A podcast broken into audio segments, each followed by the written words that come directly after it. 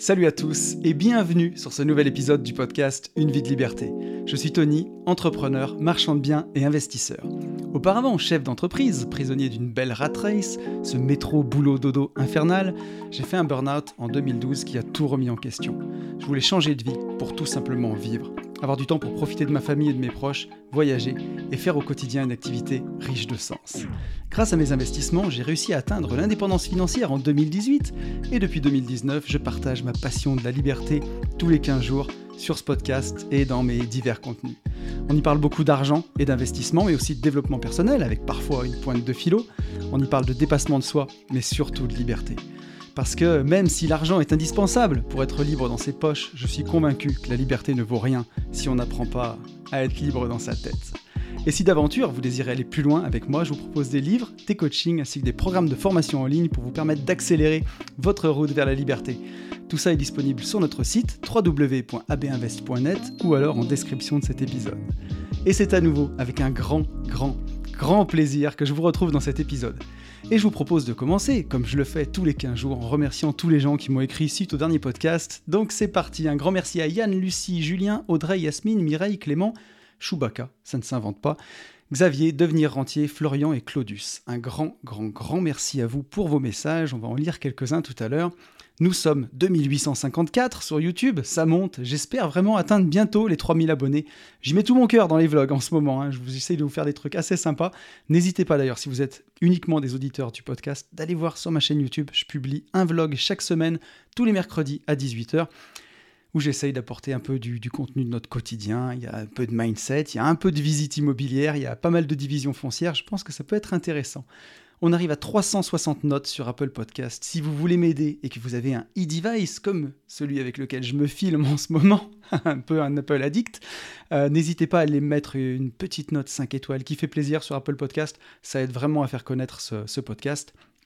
Et je vous rappelle que si vous avez envie de me contacter, le plus simple, c'est encore de le faire par Instagram. C'est là où je suis le plus présent sur mon seul et unique compte, Une vie de liberté, puisque ces derniers temps, j'ai eu un fake qui a essayé de me, de me copier, mais bien sûr, il n'y est pas arrivé. Je l'ai vaincu et, euh, voilà, il a abandonné. Mais voilà, et surtout, j'en appelle à votre discernement aussi, mais j'en reparlerai tout à l'heure. Ne vous faites pas avoir par ces comptes fake.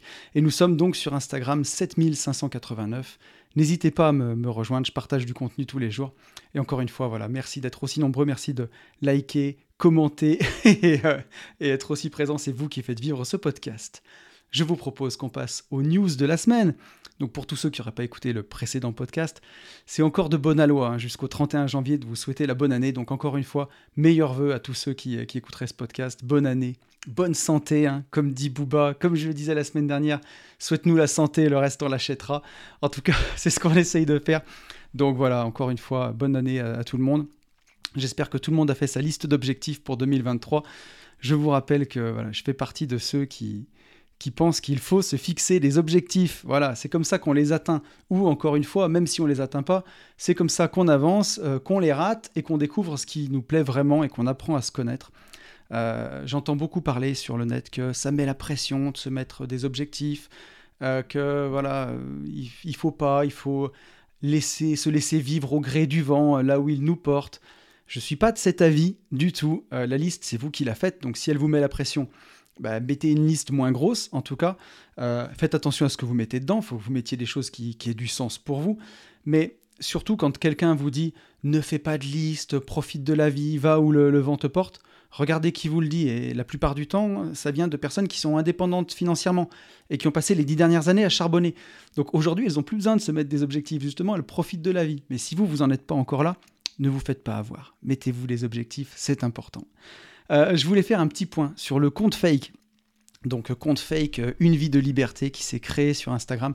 Je pense que c'est des bots qui recréent les comptes et ensuite qui, vous abordent. Donc euh, ils vous abordent en message privé en se faisant passer pour tonton dans un français euh, à peu près approximatif, plein de fautes d'orthographe. Un français qui ne veut pas dire grand-chose, c'est toujours les mêmes messages. Donc je pense que c'est des bots, hein. clairement, c'est pas des gens qui sont derrière.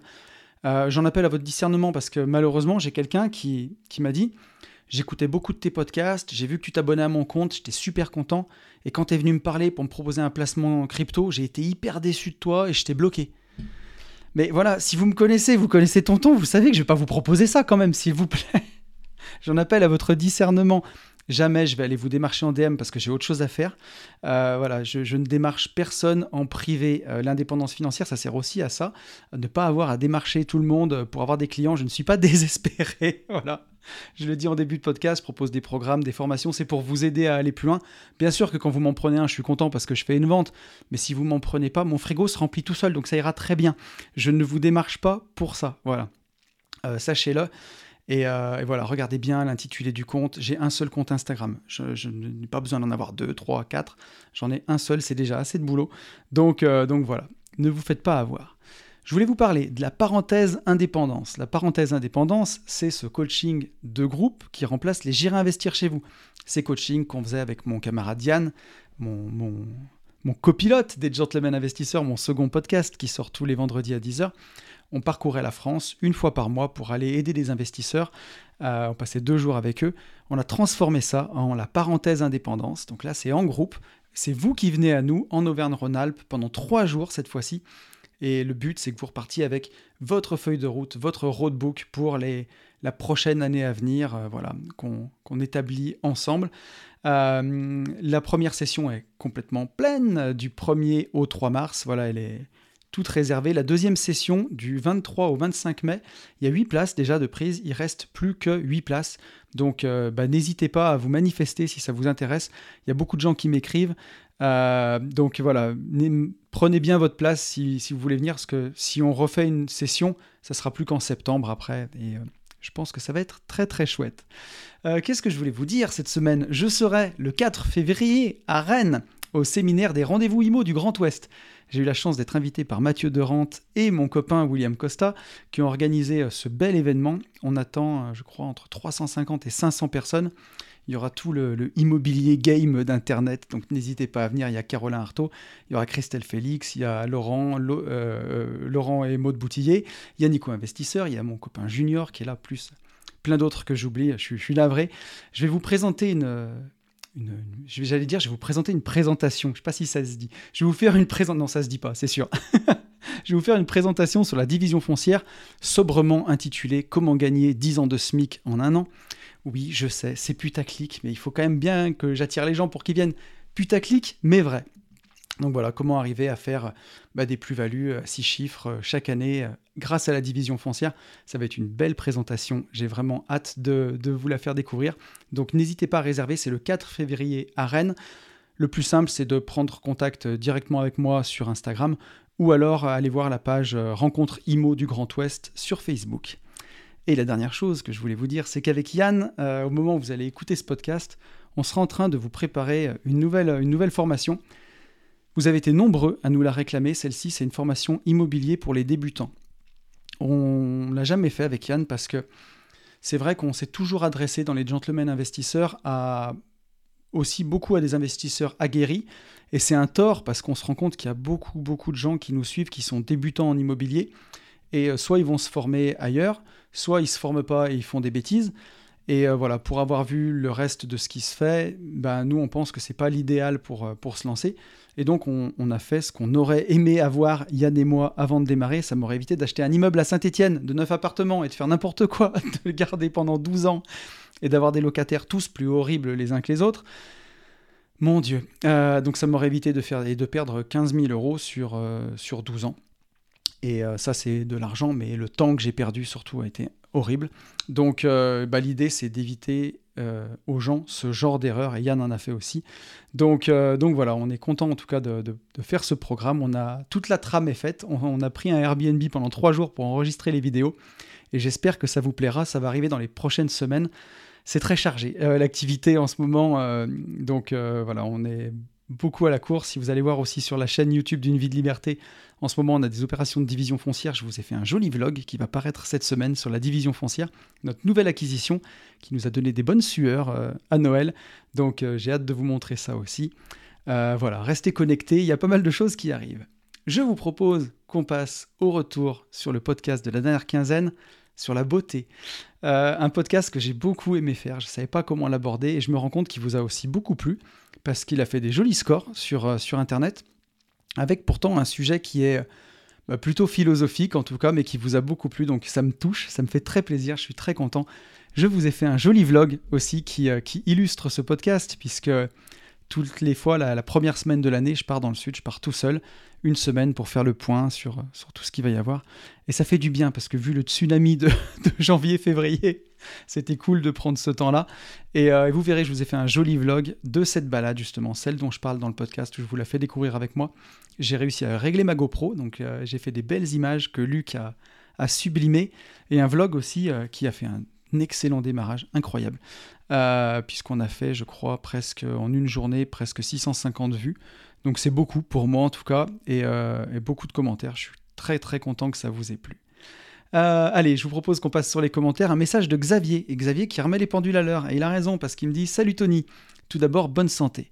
Ensuite, je me permets de t'écrire juste que la Vénus de Milo a été réalisée par Alexandros d'Antioche au IIe siècle avant Jésus-Christ et le David par Michel-Ange au XVIe siècle. Merci encore pour ton travail. Parce que j'ai quand même osé dire que Michel-Ange avait sculpté la Vénus de Milo.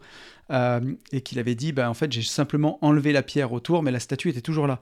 Il s'agissait de la Pietà, bien entendu, la Pietà de, de Michel-Ange. Et vous pouvez retrouver cette histoire sur Wikipédia. Je ne sais pas pourquoi j'ai dit la Vénus de Milo. donc je raconte aussi des conneries, encore heureux.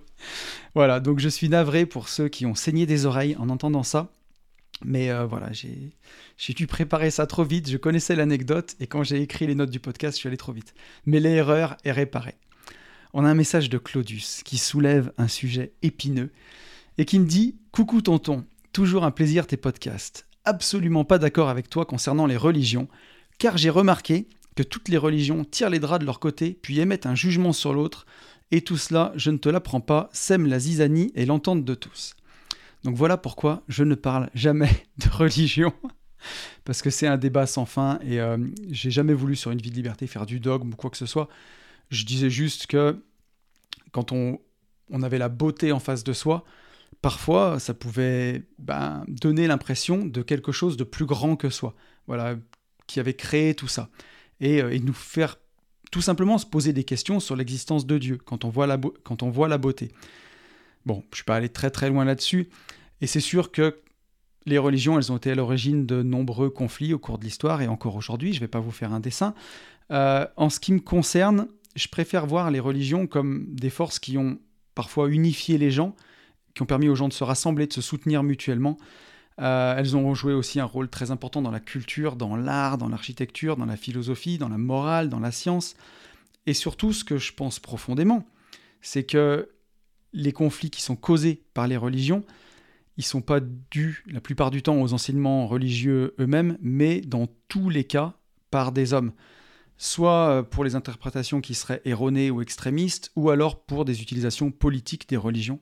Et la religion, elle est souvent utilisée juste comme un prétexte pour asseoir une domination ou un pouvoir économique ou un pouvoir politique qui a fait juste rien à voir avec la religion de base. Quoi.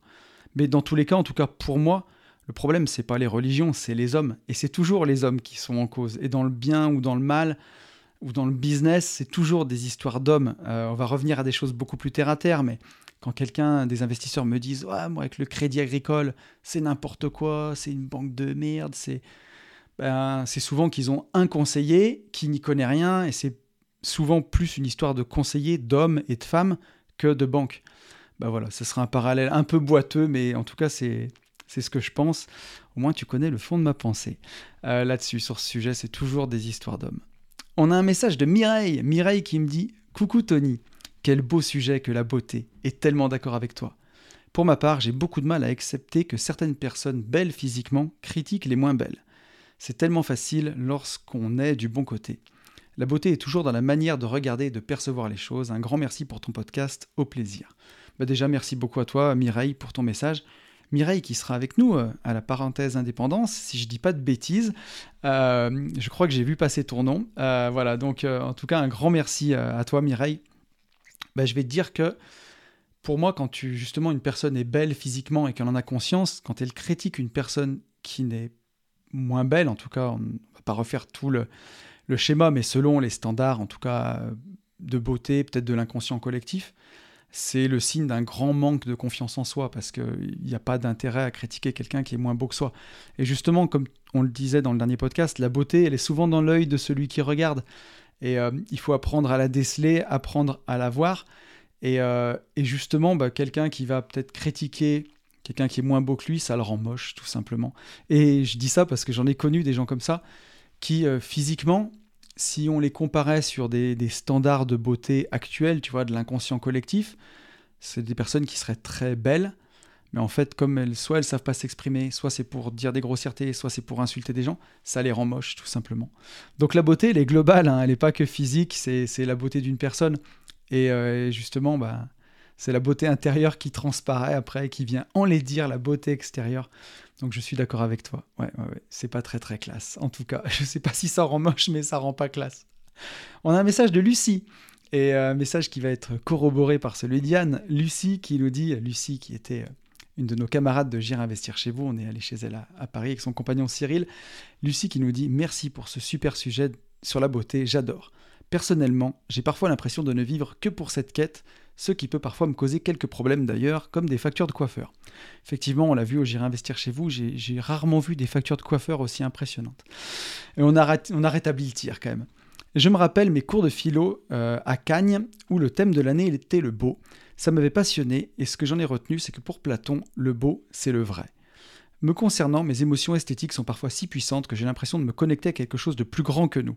Et bref, je m'égare, mais en tout cas, merci pour ton partage sur ce thème, bise. Alors, il y a deux choses qui sont très intéressantes. Euh, je suis pas assez calé en philosophie, et ce podcast, c'est rigolo parce qu'il y a un peu de philo parfois dedans, et j'ai eu pourtant la brillante note de 7 au bac, euh, parce que j'ai eu un prof qui n'a pas réussi à, m'intéresser au sujet, je dirais. Je me suis intéressé à ça euh, un peu plus tard.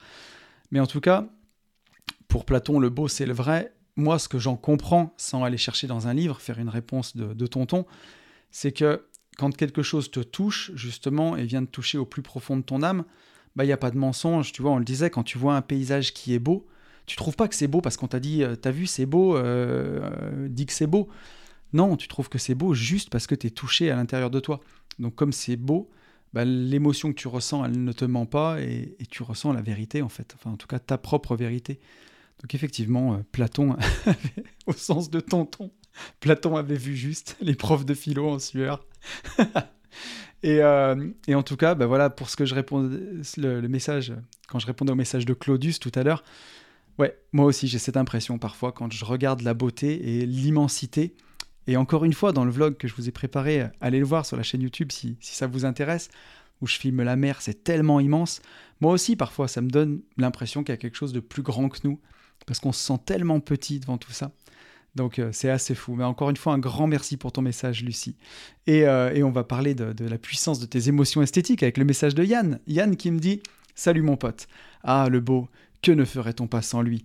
Donc Yann, Yann, mon ami et associé maintenant, euh, voilà, qui est directeur de course sur les courses automobiles. Vous l'avez sûrement vu aussi sur la chaîne où comment dirais-je, il participe souvent au podcast.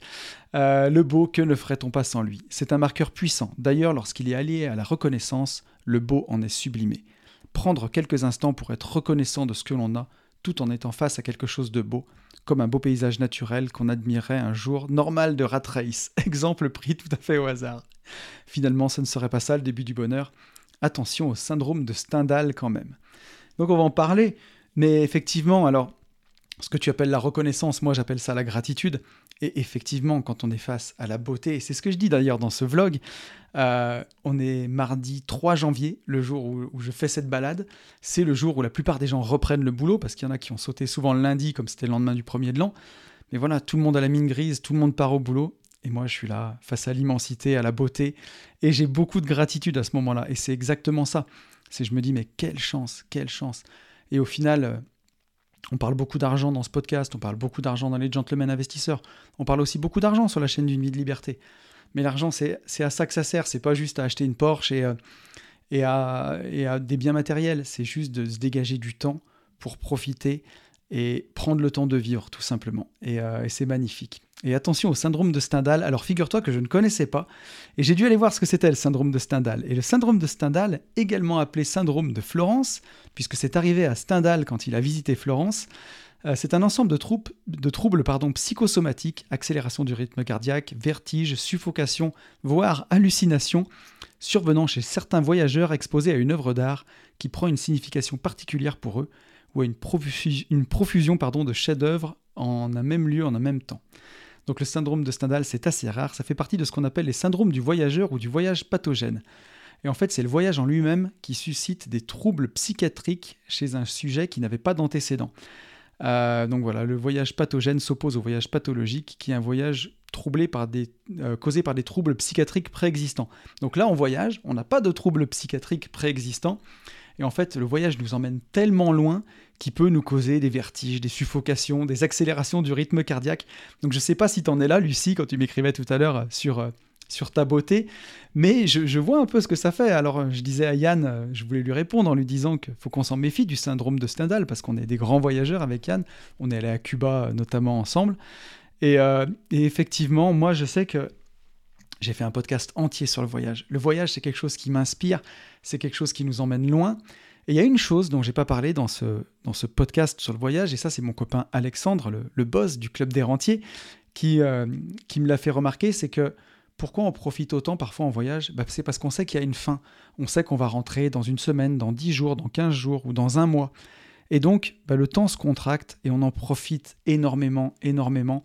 Et, euh, et justement, bah, voilà, le fait que quand on est en voyage, quand on sait que le temps est compté, quand on profite, et quand ben, on visite aussi beaucoup parfois de, musées, ou en tout cas de beaux monuments, de belles choses, ce sentiment-là de beauté et d'être, de pouvoir presque être sujet au syndrome de Stendhal, bah, ça nous porte, quoi. Ça nous porte et ça nous touche énormément. Et d'ailleurs, Stendhal le disait lui-même, la beauté n'est rien d'autre qu'une promesse de bonheur. Je trouve ça tellement beau. Parce qu'il y a un peu de ça quand même. Quand on, quand on se balade et quand on voit un beau paysage, on a l'impression que ça nous rend heureux euh, et, ça nous permet de goûter à ce que, ce que sera notre vie, peut-être quand on aura atteint certains objectifs ou l'indépendance financière ou qu'on aura plus de temps. Donc voilà, la beauté n'est rien d'autre qu'une promesse de bonheur. Merci euh, mon cher Yann pour ton commentaire, ça m'aura permis de, de retrouver cette belle citation. Et je vous propose qu'on passe au podcast de la semaine. Et le podcast de la semaine, c'est une interview de Quentin. Quentin, il m'a contacté il y a à peu près un an, sur, euh, même il y a quasiment un an, jour pour jour, début janvier, pour me souhaiter la bonne année, sur Messenger, en me disant qu'il était un fidèle auditeur d'une vie de liberté et qu'il avait lui-même lancé sa chaîne YouTube et euh, elle a connu un succès incroyable et elle s'est encore plus développée en 2022. Euh, sa chaîne YouTube, c'est le Journal de l'espace. Quentin est un passionné de, conquête spatiale et de, de l'espace, de l'univers, de tout ce qui nous entoure.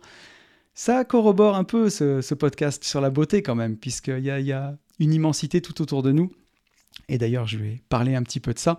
Euh, Quentin, c'est quelqu'un de passionnant, c'est quelqu'un de passionné, c'est quelqu'un qui a réussi à quitter la rat race en vivant de sa passion. C'est un podcast très, très inspirant. Euh, aujourd'hui, Quentin, il fait plus d'un million d'écoutes par mois et il peut désormais vivre de sa passion. J'ai absolument voulu qu'il vienne nous en parler sur une vie de liberté. Je vous en dis pas plus, je vous laisse avec Quentin et je vous retrouve juste après.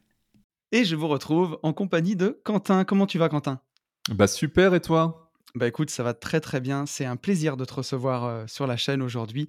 Je pense que tu vas beaucoup inspirer nos auditeurs, donc merci à toi d'avoir accepté. Eh ben, écoute, c'est un plaisir, hein, comme tu le sais, c'est un honneur aussi d'être là avec toi, donc euh, donc c'est cool. Cool.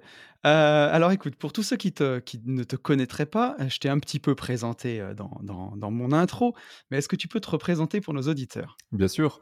Alors moi c'est Quentin, j'ai 35 ans, je suis originaire du nord de la France, et au niveau de mon activité, je suis aujourd'hui à temps plein et depuis peu sur un business que j'ai démarré à, à, côté de mon travail, qui était une chaîne YouTube, une chaîne YouTube qui a bien grossi et qui aujourd'hui est devenue une société et qui, et qui est devenue mon activité principale.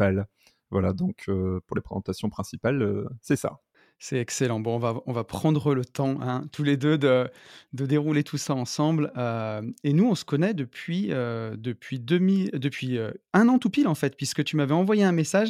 J'ai remonté notre conversation Messenger et tu m'as envoyé un message pour la première fois le 2 janvier 2022. Tu vois, il y a pile un an.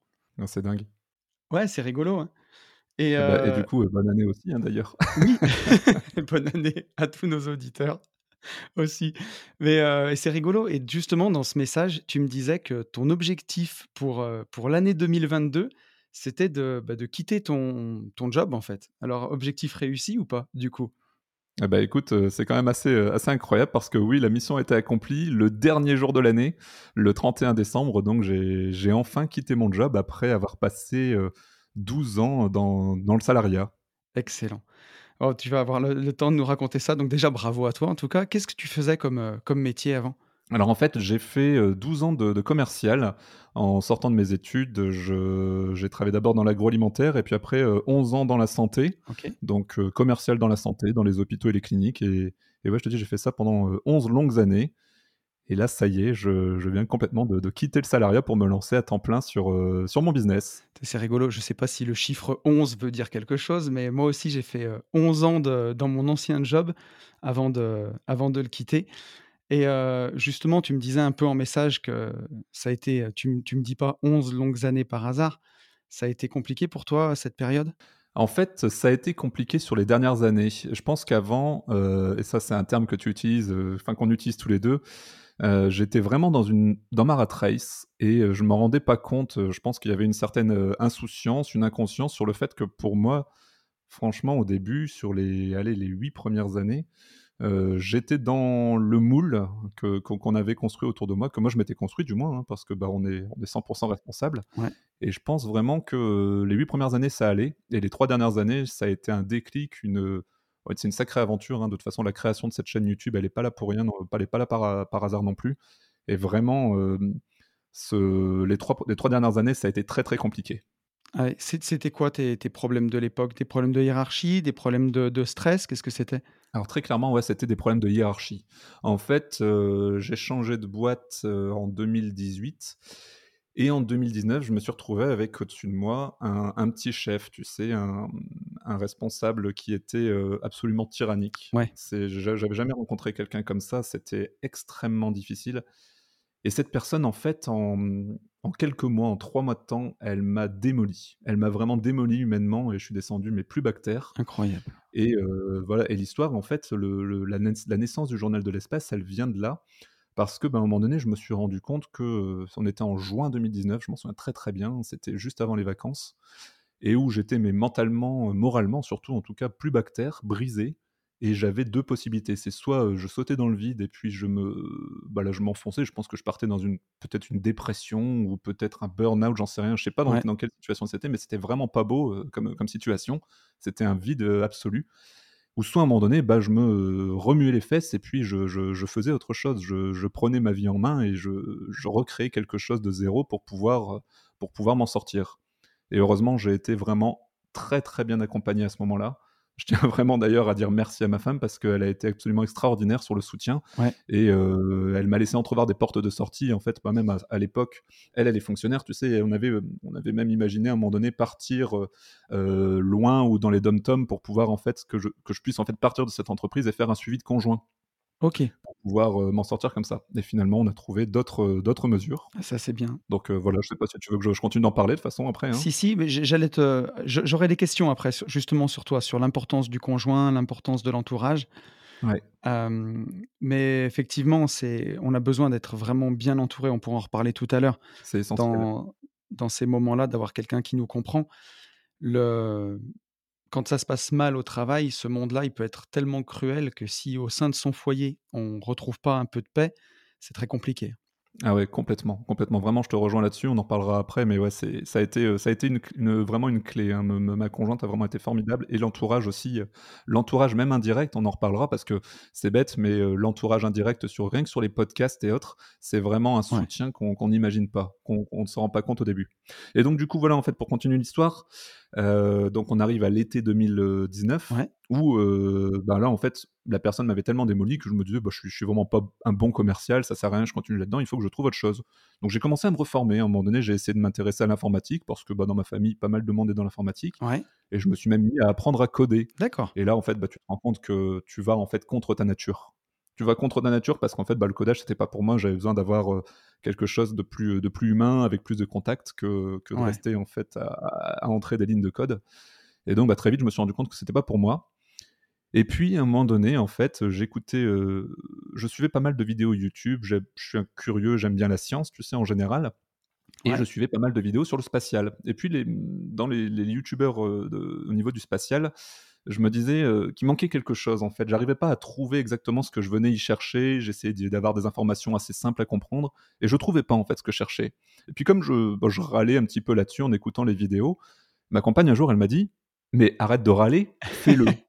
C'est Et ça. là, bah, ouais, mais c'est exactement ça et tu rigoles en fait, bah, tu au début quand elle dit: «Bah, fais-le», bah, ouais, bah, c'est ça, tu tu te marres et puis à un moment donné, tu as un petit déclic, tu dis: «Mais eh mais ouais, en fait, c'est pas bête, allons-y, tu allons-y, créons une chaîne YouTube sur, heu, sur ça, sur la vulgarisation spatiale, sur de l'actualité spatiale» et voilà, le le c'est projet était le j'allais dire, c'est vraiment le propre de l'entrepreneur de l'entrepreneur, tu sais? Là où tout le monde se plaint, toi, tu vois une opportunité. Et ouais et et sur le coup, en fait, je m'en suis pas rendu compte que j'avais réussi à saisir une opportunité, mais c'est exactement ça. C'est, c'est top. Mais alors, tu étais c'est j'allais te demander justement comment elle t'est venue cette passion pour l'espace? C'est vraiment que tu as identifié l'opportunité et que tu t'es dit: «Il y a quelque chose à faire là-dedans?» ou tu é Ouais. tu étais pas plus passionné que ça au départ? En fait, je suis vraiment un passionné de science au sens large. C'est-à-dire Ouais, que, que ce soit le spatial ou la chimie, la physique, tout ça, j'adore ce domaine-là, mais c'est pas non plus une énorme passion à la base. Et en fait, c'est ça a été le le fait que j'y ai vu une opportunité sur un domaine qui me un un grand domaine de curiosité, un grand domaine qui m'intéressait, où, heu, bah, je me suis dit: «Bah, allez, on y va, on va saisir cette opportunité», heu, pour, heu, pour voir un petit peu ce que ça peut donner à la base. C'était vraiment non plus sans grande prétention, mais, j'avais un secret espoir quand même, à un moment donné, de me dire: «Allez, peut-être que ce side hustle, ce ce ce business à côté, Ouais. pourrait un jour, heu, grandir et heu et devenir mon activité principale». Et là, c'est c'est dingue, c'est que ça y est quoi, aujourd'hui, depuis quelques jours, on y est quoi dans cette, heu, dans cette vie-là. C'est ça qui est c'est ça qui est fantastique. Alors ça ça me fait rigoler parce que moi aussi j'ai une, une vraie passion pour la science que j'ai pas développée après, mais, tu je sais pas si tu tu le sais, mais je suis ingénieur en génie physique à la base Oui. Et c'est rigolo, tout ce que j'ai appris en cours sur justement la physique, c'est aujourd'hui ça me sert pas à grand chose dans mon boulot, mais je pense que ça m'a donné une ouverture d'esprit et j'ai toujours cette, cette passion pour la science. Je suis toujours très, très intéressé par, par tout ça. Ah ouais, non, mais de toute façon, la science, c'est vraiment passionnant et et en fait, comprendre comment le monde fonctionne, c'est vraiment top pour pouvoir ensuite continuer d'avancer dans ce monde-là. Ouais, complètement. Ça c'est, c'est une certitude. Et donc, donc quand tu t'es rendu compte en 2019 que ton boulot te te plaisait plus, que tu finalement tu avais une seule source de revenus, Exactement. d'abord tu as pensé au code et après tu tu t'es dit la l'idée de la chaîne YouTube est venue en parlant avec ta compagne. C'est pas le premier truc qui vient à la tête quand on se rend compte que, bah, qu'on est dans la rat race, on pense peut-être plutôt, en tout cas pour tu vois, pour tous les gens qui nous écoutent, à l'immobilier ou à ou à la bourse. YouTube, il y a souvent, comment dirais-je? Beaucoup d'appelés et très peu d'élus. Ah ouais, ouais, clairement. comment tu as appréhendé la chose quand tu t'es lancé? Bah, au début, de toute façon, déjà, c'est vrai que si on m'avait dit il y a 3 ans, que YouTube, ça deviendrait mon activité principale et que je deviendrais youtubeur dans le spatial, bah, déjà, j'aurais éclaté de rire, cl très clairement, hein. Je dit on m'aurait dit ça, mais j'aurais dit: «Non, mais arrêtez, c'est pas c'est pas possible» et finalement, hein et C'est génial. Ouais et et j'ai perdu le fil de ta question, Heu, c'était ah oui, oui, c'est ça, le en fait, oui, heu, par rapport à 2019, en fait, cette, heu, cette descente aux enfers que j'ai eue avec mon mon supérieur, complètement tyrannique, ça a été le moment où j'ai pris conscience d'une chose, c'est qu'en fait, la seule chose qui me «protégeait» entre guillemets de la faillite ou de, bah, de de de de la misère, c'était mon salaire. OK, Et ce salaire, bah, j'étais sur le point de le «perdre» entre guillemets, parce que moi j'étais en train de me dire: «J'allais me faire virer», j'étais quasiment persuadé que j'allais me faire virer de mon boulot. Et là, c'est tout ton monde qui s'effondre. Parce que ça fait, heu, ça faisait, heu, presque 10 ans à ce moment-là, ça faisait 9 ans que je travaillais, heu, en tant que salarié. 9 ans où effectivement je n'avais compté que sur mon salaire, j'avais rien fait d'autre à côté et où là, en fait, tu as une prise de conscience qui est absolument brutale. Tu te rends compte que, bah, tu que ça, tu que ça qui te protège. ouais, Et là, en fait, bah, c'est le moment où où tu tout ta ta ta réalité, elle se brise complètement et tu dois t'en recréer une nouvelle et en fait, tu te dis: «Bah, la première chose à faire, c'est il faut se sécuriser». Donc il faut se sécuriser comment? 1, il faut déjà se faire d'autres sources de revenus ouais, et c'est là où effectivement, comme tu le dis, on pense pas tout de suite à la chaîne YouTube. Mais même si cette cette idée d'avoir un petit business à côté, j'avais espéré que, hem, que ça puisse m'apporter des revenus supplémentaires et c'est là aussi, comme tu l'as dit, où, bah, 1 chose que tu fais, tu te concentres sur l'immobilier. Et j'ai commencé d'ailleurs à investir en immobilier, doucement mais sûrement, heu, sur, heu, sur la fin d'année 2019, OK. donc heu, au même moment où je commençais, cette, cette chaîne YouTube. Alors je je fais juste une petite parenthèse avant qu'on continue, mais sur le les les nombreux revenus, tu vois? Qu'aujourd'hui on peut avoir, les différentes sources de revenus. Mais c'est vrai que moi, c'est une angoisse aussi que j'ai eue à un moment. Moi, c'est arrivé, à cette époque-là, ça devait être en 2008-2009, où je me suis rendu compte que je gagnais bien ma vie et on avait eu commencé à avoir des premiers impayés de clients dans mon entreprise et où, je m'étais dit: «Mais en fait, si si jamais un mec ne paye vraiment pas», comme on avait des marges quand même qui étaient faibles Et je me suis dit: «Mais comment ma boîte, elle boit le bouillon?» en fait, tout est basé sur une seule source de revenus, sur mon salaire Mmh et je me rappelle quand j'ai eu cette prise de conscience, ça m'a effrayé. Aujourd'hui, ça paraît normal, mais quand tu as plusieurs biens immobiliers, bah, c'est autant de sources de revenus. Quand tu as plusieurs actions en bourse, c'est autant de sources de revenus. Quand tu as un deuxième business à côté et en fait, c'est ce qui fait que que ça te sécurise. C'est ça, mais en fait, on a été mis dans un moule. C'est-à-dire que je pense que et on a on est une très, très grande majorité de personnes sur, en France en tout cas et sur terre, à avoir reçu cette éducation de, ben, de rentrer dans le moule, c'est-à-dire, travaille travaille bien à l'école, obtiens des diplômes, trouve-toi un bon boulot, un bon salaire et bosse jusqu'à ta retraite. Ouais, Et vraiment, en fait, ce cette, cette, heu, cette croyance-là, j'ai envie de te dire, c'est ce cette ce cette ce moule-là, il était vraiment ancré en moi à tel point d'ailleurs vraiment que moi j'y croyais dur comme fer, que c'était la voie normale à suivre et hem et qu'il y avait rien d'autre à côté possible, rien d'autre à côté de possible et qu'il fallait juste, bah, aller voilà faire un tout petit peu d'immobilier à un moment donné pour, heu, préparer la retraite. ouais, Et en fait, cette, cette, éducation que que j'ai reçue et je remercie mes parents d'ailleurs de me l'avoir donnée parce que c'est vrai que, ben, finalement, en fait, avec, avec plein d'autres choses à côté, elle m'a permis de de de de m'ouvrir à autre chose, ensuite avec les les épreuves de la vie. Mais, heu, mais c'est vrai qu'on est énormément énormément de monde en France à l'avoir cette éducation-là de de de de cette voie, heu, classique à suivre. bien sûr. Tu vois, moi, je viens d'une famille d'entrepreneurs, mais mais pas d'investisseurs dans ce sens-là et et moi, on m'a toujours donné la cette culture de de travailler puis d'entreprendre, mais on dépendait d'une seule source de revenus Ouais. et quand tu as compris que comment ça marchait, c'est là où tu te sens vraiment en sécurité parce que si tu as plusieurs biens immobiliers, enfin que tu as 15 sources de revenus, bon, s'il y en a une qui s'arrête, le monde ne s'écroule pas, quoi. Ouais. Alors que si tu perds ton salaire, c'est c'est ce qui est le pire, quoi. C'est vraiment ça, c'est une sécurité qui est toute relative, hein, de toute façon, parce que on te dit, bah, le le le salariat, c'est la sécurité. Mais non, rien du tout, en fait. Tu as juste une, tu juste ton salaire qui te protège, point barre et c'est pas suffisant. C'est pas suffisant, en tout cas, pour pour moi, c'était pas suffisant. Je m'en suis rendu compte. Et heu, donc alors, tu as démarré cette chaîne YouTube, heu, comment tu t'y es pris? Est-ce que tu avais du matériel? Parce que moi, je je le vois avec mon podcast, je suis pas parti de grand chose. Toi, je sais que c'est aussi, heu, la même chose. Ah ouais. Comment comment tu t'y es pris, en fait, pour les gens qui voudraient peut-être lancer quelque chose comme ça?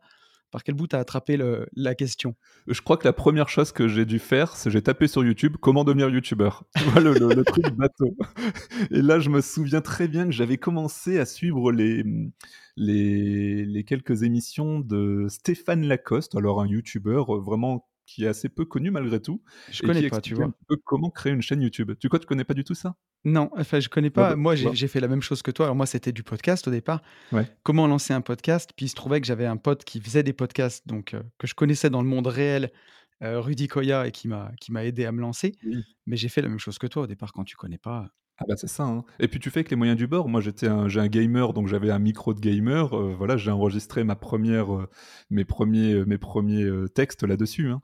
Et et l'histoire, elle est marrante, c'est que d'ailleurs, je me souviens que j'ai écrit mon premier texte dans un bloc opératoire. Tu sais, moi, j'allais souvent au bloc opératoire pour mon boulot de commercial. OK, et à un moment donné, j'avais un peu de temps, j'attendais le j'attendais mes mes médecins, en fait et j'ai pris mon PC, j'avais internet et donc j'ai écrit des textes là-dessus et une fois que j'avais écrit mes textes, ah bah, après je les ai enregistrés chez moi, heu, avec mon mon micro, heu, mon micro de gamer, un micro bas de gamme et d'ailleurs ça s'entend, hein, c'est, heu, la la toute première vidéo de la chaîne, du Journal de l'espace, elle est toujours ouais. sur, sur la chaîne, elle le elle le sera toujours et on entend le son est le son est pourri et Alors, je le trouve et le je le trouve quand bon. même pas si mal, hein, parce que je l'ai écouté.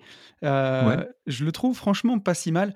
Moi, après, c'est pareil quand tu prends mes premiers podcasts, c'était aussi un micro de gamer et à à 60 €, tu vois? Un un truc premier prix Amazon ouais. qui faisait le taf. Mais c'est sûr qu'après quand tu passes sur d'autres, micros, bien sûr, c'est bien mieux. Ah, tu vois la différence, oui. Mais ce qui compte majoritairement, on va en parler, mais c'est déjà les idées, c'est déjà ce qu'on transmet. Ouais et je et je dirais même ce qui compte le plus en fait, le le plus important vraiment de tout ça et comme, le dit souvent Yann d'ailleurs, dans le podcast des des Gentlemen, c'est de passer à l'action, vraiment. oui, c'est sûr. le le 1 pas. J'ai un proverbe que j'adore et qu'en ce moment je devrais écrire en grand sur mes murs, c'est, le, mmh, heu, un un voyage de 1000 lieues commence toujours par un premier pas Mais complètement. de Lao Tse, je crois, qui qui l'a écrit et ça, c'est indispensable. Le premier pas, il est hyper important et le fait de se lancer, c'est vraiment la chose qui fait le plus peur, où te tu te dis: «Bah, voilà, ça y est, heu, comment je me lance? Qu'est-ce que je fais?» et cetera. Mais si tu es capable à un moment donné de de décomposer toutes les activités que tu dois faire une à une pour pouvoir réussir à créer, bah, par exemple, dans mon cas, une vidéo, heu, créer une chaîne YouTube et ben, en fait, tu t'en sors beaucoup mieux et et tu le fais. C'est je suis tout à fait d'accord avec toi et surtout ne ne s ne pas avoir peur du regard des autres, ça je vais j'allais te demander comment tu l'as géré, Mmh. mais ne pas avoir peur du regard des autres et puis faire de toute façon les premières vidéos, ça sera pas parfait. Moi, quand je réécoute mon premier podcast, des fois j'ai un peu honte, on voit que je suis surexcité, et ma voix, je trouve qu'elle est pas bien et et en soi et tu vois? Et ça, je l'ai encore aujourd'hui. Heu, hier, heu, je t'en parlais, j'ai tourné, un vlog où je me je fais la balade dont j'ai parlé dans un des podcasts. Une balade très, très belle et moi, j'aime bien les vlogs de Casey Neistat. Je sais pas si tu connais, mais qui fait des vlogs qui sont très scénarisés, qui qui sont très cinématographiques, en fait. C'est de la réalisation, hein, c'est vraiment brillant et je me suis dit: «J'avais envie de m'inspirer de ça un petit peu», donc je suis allé me filmer, j'ai fait plusieurs plans. Forcément, ça sera pas parfait, mais si tu essayes pas, comment t'améliorer? Comment, heu, comment apprendre? Tu peux pas direct démarrer et être ultra bon, c'est pas possible. c'est exactement ça. Et comme tu le dis toujours, hein, c'est fait est mieux que parfait. Vraiment, il faut y aller et puis, heu, de toute façon, une fois que tu auras fait une une 1 prise, bah, tu vas l'améliorer sur les suivantes ou dans dans tous les je pense que dans tous les business, tu as ça, tes premières ventes, elles sont pas bonnes ou elles sont pas suffisantes. Ta première Ouais, négo, elle est jamais bonne non plus, c'est comme en immobilier et du coup, bah, après tu apprends, hein. bien sûr. Et hem et donc alors, la question que je voulais te poser, c'est, heu, tu l'as fait en parallèle de ton travail, cette chaîne YouTube, pendant Ouais. 2 ans et demi quasiment? 3 ans et demi même. Ouais, ouais, 3 ans et demi. Oui, 3 ans et demi. Heu, tu as produit 300 vidéos. Heu, je sais le travail colossal que ça représente, surtout que tes vidéos sont scriptées, elles sont écrites. Heu, tu en fais 3 par semaine. Oui. Comment comment tu t'es organisé, heu, tu as travaillé la nuit? Tu dormais plus? Tu as fait comment? Bah, c'est ça. Au début, je pense quand même qu'il faut avoir conscience que, ça vient pas les choses ne viennent pas tout seuls et qu'à un moment donné, il faut quand même, heu, mettre le le enfin, il faut quand même y aller à un moment donné, il faut il faut sûr. prendre sur soi et hem, en septembre 2019, quand j'ai lancé la chaîne, je me souviens très, très bien de ce moment. Ça a été extrêmement dur de changer ses habitudes. Parce que comme je te le disais, bon, moi, je je suis plutôt un gamer et j'aimais bien regarder des séries le soir avec ma femme ou jouer avec les potes, heu, en réseau et en fait, d'un seul coup, tu dois trouver le temps pour Bien créer ces vidéos. Une vidéo au début, j'ai calculé, ça me prenait à peu près 30 heures pour faire une vidéo, heu, qui durait à peu près, heu, 10 à 12 minutes et donc 30 heures de travail sur une vie, bah, c'est quasiment un job à temps plein. Parce que bon, un job à temps plein, on va te dire, c'est des 35 heures ou 39 heures.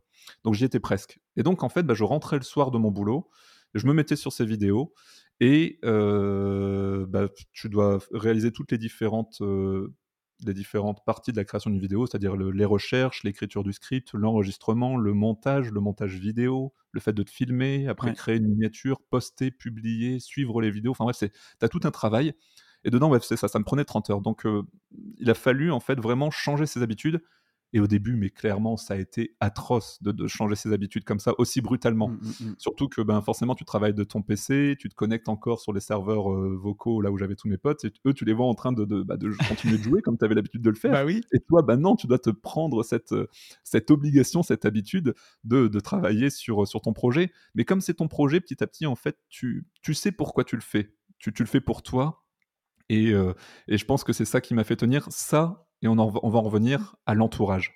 L'entourage, il a vraiment été clé et mmh, d'ailleurs, tu parlais aussi du regard des autres juste Ouais, avant. Le regard des autres, tu as raison, il est hyper important et parce qu'au début, quand tu veux te lancer sur une activité nouvelle, tu cherches l'approbation de tes proches. Tu bien cherches l'approbation, tu cherches à ce qu'ils te donnent entre guillemets «leur aval», à te donnent, heu, leur, ressenti et en fait, ben, ça s'est classiquement passé comme tu comme tu l'imagines.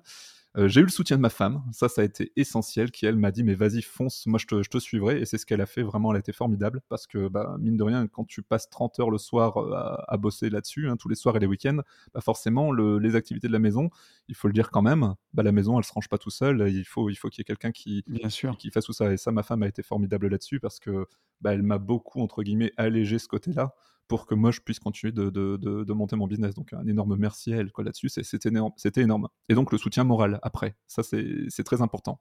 Je me souviens que j'en ai parlé à mon frère qui est de l'informatique, il avait trouvé cette idée absolument géniale. Puis après j'en ai parlé à mes parents. Et là, bah, mes parents, leur première réaction ça a été: «Mais qu'est-ce que c'est encore que cette lubie Quentin?» Voilà. Non, mais tu vois? Et c'est classique et et et merci à mes parents parce qu'ils ont toujours voulu mon bien et justement, bah, je pense qu'on l'a déjà bien redit dans dans ce podcast, mh.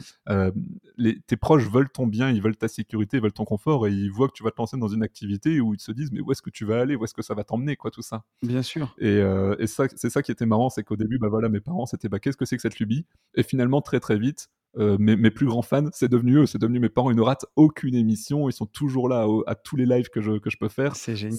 C'est euh, le meilleur soutien. C'est ça qui est marrant, vraiment.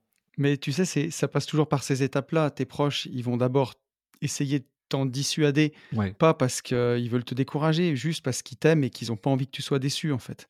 C'est exactement juste ça. ça. Ouais. Bon, après, tu peux avoir des vrais proches qui, veulent, qui te veulent du mal, mais ceux-là, faut t'en séparer. Mais souvent, c'est ça. et, et c'est difficile. Alors, la question que j'allais te poser, parce que tu vois, moi, quand j'ai lancé le podcast, mon, mon indépendance financière, je l'avais déjà atteinte. Donc, j'attendais pas de ça euh, des revenus ou je le faisais vraiment pour le plaisir et j'avais pas de pression.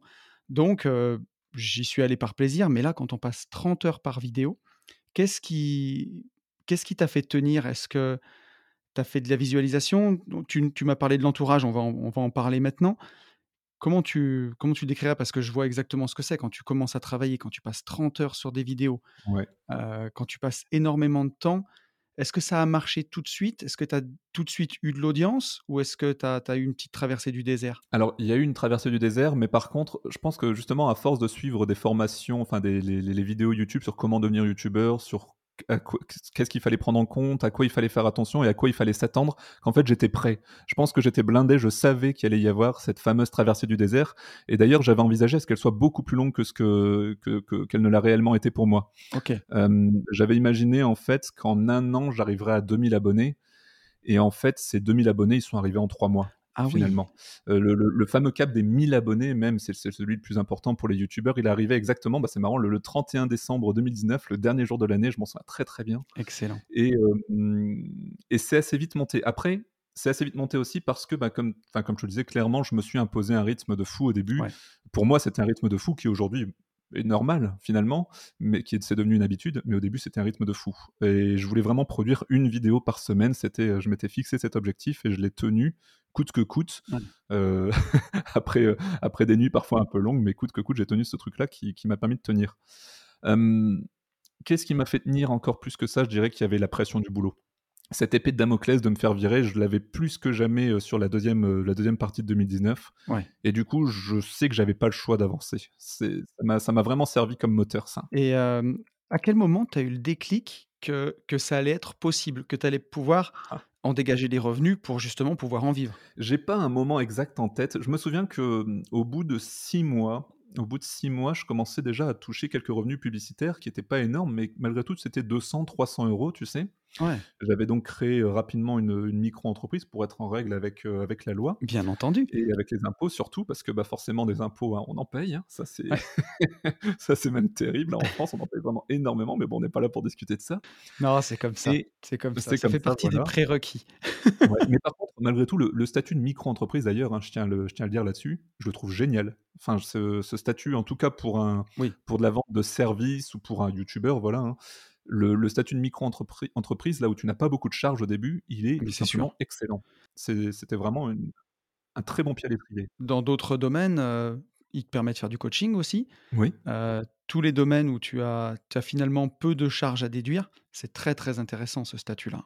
C'est ça, c'est ça, c'est ça. Et donc très vite, hein, au bout de 6 à 8 mois, peut-être plus 8 mois en fait, hein, mois de avril, avril 2020, ouais, j'ai commencé à dégager quelques revenus et tu te dis, bah voilà, c'est des revenus complémentaires, très bien. Et puis, euh, je pense que c'est un an plus tard, ça devait être en 2021, où en fait, euh, à un moment, tu te rends compte que la micro-entreprise, elle va plus suffire parce que là, tu commences à avoir des charges, parce que j'ai commencé à recruter des gens, en fait, à avoir une équipe. Ok. Et, euh, et là, tu te rends compte, en fait, que, ouais, en fait, ça pourrait devenir une société qui, à un moment donné, pourrait te faire vivre à temps plein là-dessus, si jamais tu continues de mettre les bouchées doubles. Et donc, 2021, ça a été les premiers moments où j'ai commencé à me dire, on approche de la fin du salariat, tu sais? Ouais. Et puis c'est le moment en plus où 2021, tu sais, là vraiment j'étais à fond dans les podcasts. Euh, euh, enfin, c'est vrai que bon, ma vie a changé aussi sur tout ce qui était à côté. Genre dans la voiture, je fais beaucoup de trajets. J'écoutais toujours la radio avant. Ouais. Bah ça plus jamais. J'ai banni la radio et je me suis mis à écouter des podcasts. Et d'ailleurs c'est là-dessus, c'est à ce moment-là en 2021 que je suis tombé sur sur une vie de liberté, entre autres. Cool. Je suis tombé aussi sur euh, David Laroche à ce moment-là qui, qui a. J'ai beaucoup suivi David Laroche au début ouais. parce que ça fait du bien. Tu es dans une phase de reconstruction personnelle aussi. Hein, tu, je l'ai fait. Tu, tu, perds toute confiance en toi parce que tu es détruit par quelqu'un. Et après, David Laroche, il m'a, il m'a permis de me, de me ressentir bien avec moi-même à nouveau. À, à ce, c'est, c'est hyper important. Exactement comme toi, là-dessus. Mais, mais, Mais de toute façon, tu sais, en écoutant ton podcast, je me suis, à plein de fois, je me suis dit, mais en fait, je suis en train de suivre exactement le même chemin que, que Tony. C'est, c'est- C'est on se ressemble sur pas mal de points. ouais, c'est exactement ça. Moi et comme toi, j'écoutais j'écoutais la radio, moi. J'écoutais pas des chansons, mais j'étais branché sur, à l'époque, Europe 1 toute la journée. Ouais, Donc j'écoutais des news, qui sont en fait, c'est du divertissement, hein. On c'est du divertissement négatif, mais les infos, c'est c'est pas de l'information. Quand tu l'écoutes toute la journée, c'est du divertissement qui te, qui te détourne de de ce que tu veux faire et dès que tu remplaces ça par des podcasts, ou de développement personnel ou heu, pratiques pour t'apprendre une nouvelle compétence, Ouais. Tu changes ta vie. Quand tu passes de de 6 heures par jour peut-être ou ou entre 4 et 6 heures par jour à écouter des informations négatives à 4 ou 6 heures par jour de formation, c'est colossal sur, heu, sur un mois, sur 2 mois, sur une année. Mais c'est exactement ça et c'est vrai que, mmh, le changement de vie, en fait, il se fait sur plein de pans différents et le pan aussi de l'optimisation du temps pour apprendre parce qu'en fait, c'est pareil, je crois que c'est ça aussi, au moment où tu as ce déclic, tu te rends compte que, hem, tu as jamais fini d'apprendre. En fait, moi, je pensais avoir terminé d'apprendre, en sortant de l'école et pas du tout. En fait, tu n'es qu'au début de ton apprentissage, réel et c'est vrai que le fait de ne plus regarder la télé et de ne plus écouter la radio, tu gagnes énormément de temps pour apprendre, pour apprendre, comme tu le disais, des nouvelles compétences ou de Ouais, des, des nou- des nouvelles choses pour ton business. Et, et c'est vrai que c'est hyper important. C'est un entourage virtuel d'ailleurs, les, les podcasteurs. ouais, C'est vraiment un entourage virtuel qui, euh, qui est clé pour t'aider à avancer. Je me souviens, j'ai déjà eu les, les larmes aux yeux en écoutant du David Laroche sur des moments hyper euh, sensibles de, de, de- de ma vie où euh, t'as as envie d'aller conquérir le monde après, en fait, en les mais bien écoutant. sûr. Et, et tu y vas, tu, tu vas vraiment conquérir le monde. Mais pareil, hein, sur Une vie de liberté, il y a eu des vidéos où, où je ressortais de tes podcasts, je- j'arrivais à la fin de tes podcasts et je me disais, mais allez, quoi, tu, tu vas aller décrocher la lune. C'est clairement ça. Et ça fait du bien. Ouais, ça fait du bien, puis de de redonner de de l'espoir, d'avancer et se créer cet entourage virtuel, c'est extrêmement puissant. Tu sais, pour reparler de Napoléon Hill, que que j'ai beaucoup, beaucoup cité, mais c'est ce qu'il faisait. Il avait un entourage virtuel. Alors lui, à l'époque, dedans, il avait, heu, Andrew Carnegie, il avait, heu, Henry Ford Mhm. et dans sa tête, il se faisait un un conseil virtuel, des fois, quand il avait une décision à prendre. Il se dit: «Qu'est-ce que dirait Henry Ford?» tu vois? Et heu et je sais que c'est rigolo, mais moi, à l'époque, je le faisais avec des youtubeurs que que j'aimais beaucoup, mais tu vois, notamment, tu parles de David Laroche. Il y avait de la David Laroche dedans et quand j'avais un moment difficile dans ma vie, je l'avais tellement écouté, je me disais: «Qu'est-ce que David Laroche te dirait?» et les réponses venaient automatiquement et peut-être que c'est clairement ce qu'il aurait dit Ouais, et ça me donnait vraiment de la force. c'est une, force, c'est une, c'est une forme de visualisation, hein, de toute façon. C'est sûr et heu, tu tu m'en as parlé d'ailleurs de de la visualisation dans un de tes messages. C'est quelque chose que tu avais que tu as conscientisé à l'époque, de visualiser ta chaîne YouTube fonctionner? Écoute, de manière in inconsciente, je pense, parce que j'avais beaucoup d'idées reçues là-dessus, heu, sur, heu, tout ce qui est visualisation. Moi, j'y j'y croyais pas du tout. Je suis très, heu, très, terre à terre, tu sais, à la base OK. et je pense que j'étais rempli de croyances et d'ailleurs, c'est même une certitude. J'avais j'avais une ancienne chef que j'ai adorée, hein, quand j'étais commercial, qui me disait toujours: «Quentin, attention à tes croyances». Mais elle avait raison sur à 2000 Mmh J'ai mh. on est rempli de croyances, en fait. On se dit: «Bah, les les choses sont comme ça, ça va ça fonctionne ça, ça fonctionne pas». Heu, telle ou telle chose auquel tu n'as pas été habitué, bah, tu tu tu tu n'y crois même pas et finalement, en fait, tu te rends compte que quand tu changes de vie, ben, il y a plein de choses que tu fais et qui sont, heu, qui sont en fait des préceptes de de de bah, par exemple de la visualisation. Ouais, Heu, j'y avais jamais cru et et en fait si clairement c'est je l'ai fait inconsciemment en fait. Tu l'espoir, rien que l'espoir, c'est une forme de visualisation. Tu as l'espoir que ta chaîne fonctionne mmh. et que ça puisse devenir ton activité principale. Bah, c'est de la visualis c'est de la visualisation clairement. Tu es en train de visualiser que ta chaîne fonctionne. Ça, c'est c'est extrêmement puissant. Moi, je le dis souvent, c'est comme en moto, tu sais? Tu vas tu vas là où tu regardes. Si, heu, si tu regardes la corde du virage, tu vas prendre un beau virage. Si tu regardes le fossé ou un arbre, Ah oui, heu, bon, tu as plus de chances de finir dedans et ouais, et vrai. Dans la vie, c'est ça, c'est de quand tu veux vraiment quelque chose, si tu lances ta chaîne et que sans arrêt, tu es obnubilé par des pensées que ça ne marchera pas, tu mets pas toutes les chances de ton côté. Alors que, comme tu le dis, si si tu veux que ça marche, que tu te vois en train de réussir, que tu y vois marcher, il y a pas de raison que ça fonctionne pas au final. Ouais. C'est juste de Il faut le visualiser et il faut en même temps aussi enfin, il faut agir, hein. Je veux dire, on le sait, hein, le oui, la visualisation sans action, ça c'est comme sûr. espérer gagner au loto, par exemple, c'est c'est pas comme ça que ça marche, en fait. Donc y a le passage à l'action est vraiment hyper important et le la résilience la résilience le sera tout autant. Je pense que mmh. le, mot-clé hein, de toute façon de, de, ce, de, cette liberté, de, de cette indépendance moins. C'est pas vraiment une liberté, c'est une indépendance qui, que, je, que, je, viens d'atteindre. elle, est, elle, est, elle est vraiment là-dedans, dans, dans, la résilience. Et pourquoi j'utilise le terme indépendance? Ça, c'était ta confrère que j'aime beaucoup aussi, Delphine Pinon, que tu as reçu d'ailleurs hein, sur, ton, sur ton podcast. Bien sûr. qui, qui, qui, recevait, je crois, c'était Laurent Chéneau qui disait ça où il y a une grosse différence entre l'indépendance financière et la liberté financière. Mmh, mmh, mmh. La liberté financière, c'est tu es complètement libre, tu as des revenus passifs de la bourse ou de tes rentes immobilières. Et bah, si demain tu t'arrêtes de travailler, tu, pas de problème, ton frigo continuera de se, continuera de se remplir et ton loyer sera payé. L'indépendance financière, c'est la situation dans laquelle moi je suis arrivé aujourd'hui.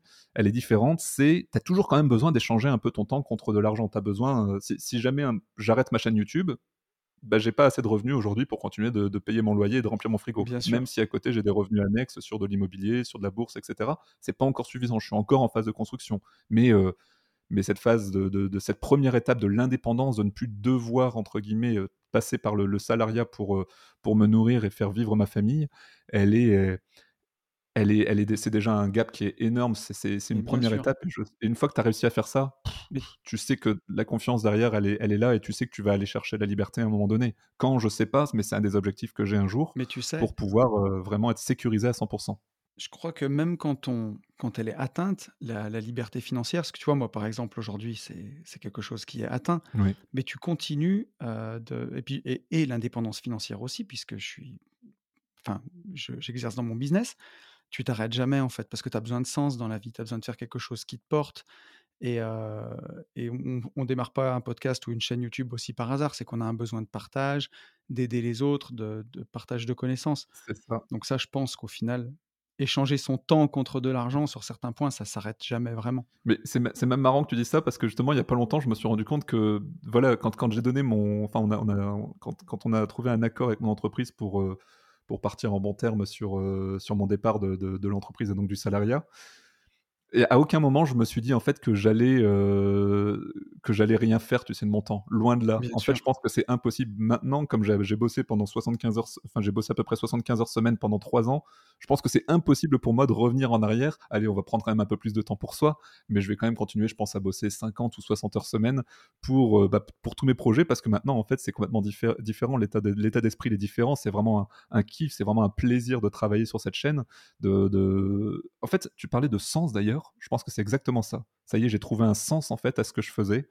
Euh, le fait de transmettre de l'information, de la science, de, des connaissances, de transmettre des connaissances, c'était vraiment le but que je, suis, que je suis allé chercher avec cette chaîne YouTube, qui n'était pas le but à la base. Hein. Le but à la base, je pense que dans ma tête, j'avais espéré secrètement pouvoir me sortir de la situation dans laquelle j'étais. Mais au final, j'ai trouvé du sens dans mon activité, qui est justement le partage des connaissances. Et, et ça, ça, ça, ça, ça n'a pas de prix. Ouais, je suis, je suis tout à fait d'accord avec toi. Et j'aime bien ton récit aussi parce que il nous reprouve encore une fois qu'on n'a rien sans rien. Et c'est vrai que, tu sais, c'est tout le paradoxe de l'indépendance financière.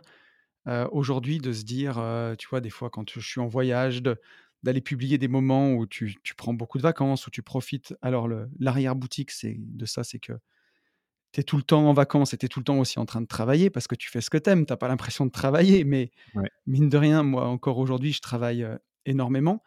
Et surtout, j'ai énormément, énormément travaillé. Moi, l'indépendance financière, elle, m'a pris 12 ans. Aujourd'hui, je travaille encore beaucoup.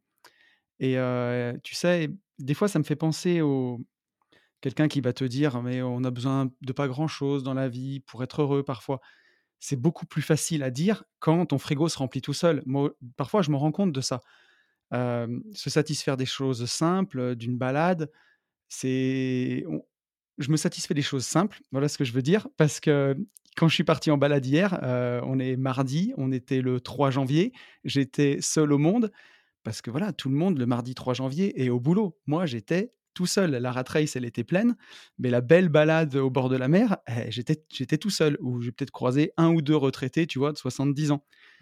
Et c'est facile à dire qu'on n'a pas besoin de, de grand-chose pour être heureux, quand justement, euh, bah, on peut se payer ce luxe-là, tu vois, quelque part. C'est vrai, c'est vrai, c'est vrai, mais c'est pas venu sans rien, encore une fois. Hein. Exactement. Et, je me disais, c'est marrant, je me faisais la même remarque hier, justement, là, c'est les premiers jours où, ça y est, je suis libre. Vraiment, c'est un drôle de mot. Hein. Ce, mot liberté, il est un peu nouveau, il a un goût nouveau hein, pour moi. Et c'est vrai que hier, je me vois encore, j'étais. D'ailleurs, j'ai plus de véhicule, j'avais un véhicule de fonction. Et du coup, j'avais plus de véhicule et je me suis dit, bah tiens, je vais aller. tu, tu reprends des nouvelles habitudes de vie? Et en fait, tu te rends compte, c'est vrai que finalement, t'as pas besoin de tant de choses que ça pour vivre. Ça, tu, tu l'as dit. Et, Ouais. et c'est vrai que t'as pas besoin de tant de choses que ça pour vivre. Là, je suis allé à la poste à pied, je suis allé euh, faire des, quelques courses à pied, en fait.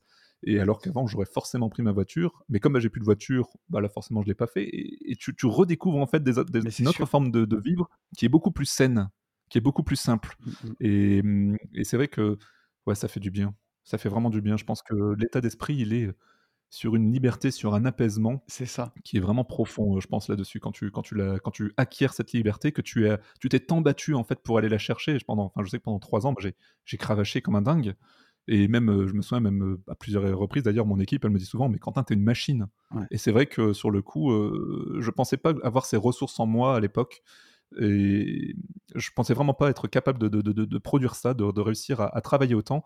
Mais je pense qu'en fait, quand tu te fixes un but, un objectif, et quand tu as vraiment le, le besoin et l'envie d'aller d'aller chercher cette liberté, ah, c'est on, on devient, on, trouve des ressources qui sont vraiment insoupçonnées. Complètement. Et, et voilà, et encore une fois, elle, est, elle va se chercher. Je, je le dis souvent, hein, la liberté, c'est quelque chose qui se prend, c'est pas quelque chose qu'on nous donne. Ouais. Et donc, il, il faut, faut aller la chercher, cette liberté, cette indépendance. Et euh, une fois qu'on l'a, c'est c'est vraiment précieux. Et justement, c'est à ce moment-là, comme tu disais, qu'on redécouvre des moments simples, des choses simples. Ah ouais. Mais voilà, pour ça, il y a... on n'a rien sans rien. Ouais, mais, mais vraiment, je pense que le, le, le proverbe qu'on pourrait donner, j'avais, c'était Yann Darwin, j'avais vu une de ses vidéos là-dessus qui m'a fait rigoler. Il, a, il disait J'ai jamais dit que c'était simple, j'ai dit que c'était possible. Ouais, Et je pense qu'on peut résumer vraiment ça là-dessus c'est, c'est pas simple, mais c'est possible. Et rien que ça, ça. donne vraiment envie de. Enfin, j'invite vraiment tout le monde à y aller, à aller chercher cette liberté si, s'ils sont dans une situation qui est difficile pour eux aujourd'hui. Mais un autre monde est possible vraiment, et, et il faut y aller, il faut le croire, il faut aller chercher parce que, bah, moi j'en suis vraiment le- le- l'exemple aussi là-dessus. Bah, ça a marché, et il n'y a pas de mystère. Je veux dire, je, je savais que ça allait marcher. En fait, à un moment donné, tu Ouais. te rends compte qu'à force de, de- de donner beaucoup de ton temps, beaucoup de ton énergie pour ton projet, ça, ça forcément, il y a forcément un moment où ça marche. Ouais. Et donc aujourd'hui, euh, comment tu, tu monétises ton activité sur YouTube? Tu as, as des revenus publicitaires Ouais. Tu as des partenariats? Comment ça fonctionne? Alors en fait, YouTube, une chaîne YouTube, ça marche grâce à la pub, à 90%. On va dire que bah, quand tu regardes des vidéos de YouTube, tu as déjà dû te manger des, des pages publicitaires qui apparaissent avant et pendant la vidéo. Alors, je- ça, j'ai- déjà. J'ai YouTube Premium maintenant, donc je Ah, les mange plus. voilà. Eh ben, eh ben, YouTube Premium, ça rémunère aussi de toute façon les YouTubeurs. hein. Euh, bien sûr. donc, euh, les, les revenus YouTube sont, euh, allez, on va dire en grande partie, allez, non, même pas, 60% des revenus qui sont tirés des revenus des, des publicités YouTube ou des YouTube Premium. Et donc, euh, bah, plus tu fais de vues, forcément, plus les gens vont, entre guillemets, avoir de pubs. Et enfin, tu- plus tu vas avoir de, de créneaux publicitaires qui vont être pris par les annonceurs, et plus tu vas être rémunéré par YouTube. Donc ça, c'est vraiment une- un bon fonctionnement. YouTube euh, récupère une belle partie de la somme, mais nous, enfin, je veux dire, moi, moi, ça me permet d'en vivre, donc je suis absolument ravi de ce partenariat avec YouTube. Bien sûr. Et puis à côté, bah, tu as d'autres choses qui viennent s'ajouter à ça. Tu as les sponsors. Les sponsors, c'est où toi, tu vas faire une pub privée pour... euh, bah, toi, d'ailleurs, tu dis toujours que tu ne fais pas de pub pour les VPN. Bah, moi, j'en fais. j'en fais, mais parce qu'à un moment donné, voilà, et, et je rigole à chaque fois quand tu dis ça dans tes podcasts, d'ailleurs. On n'a pas la bah, même bah, audience non, hein, non plus. hein.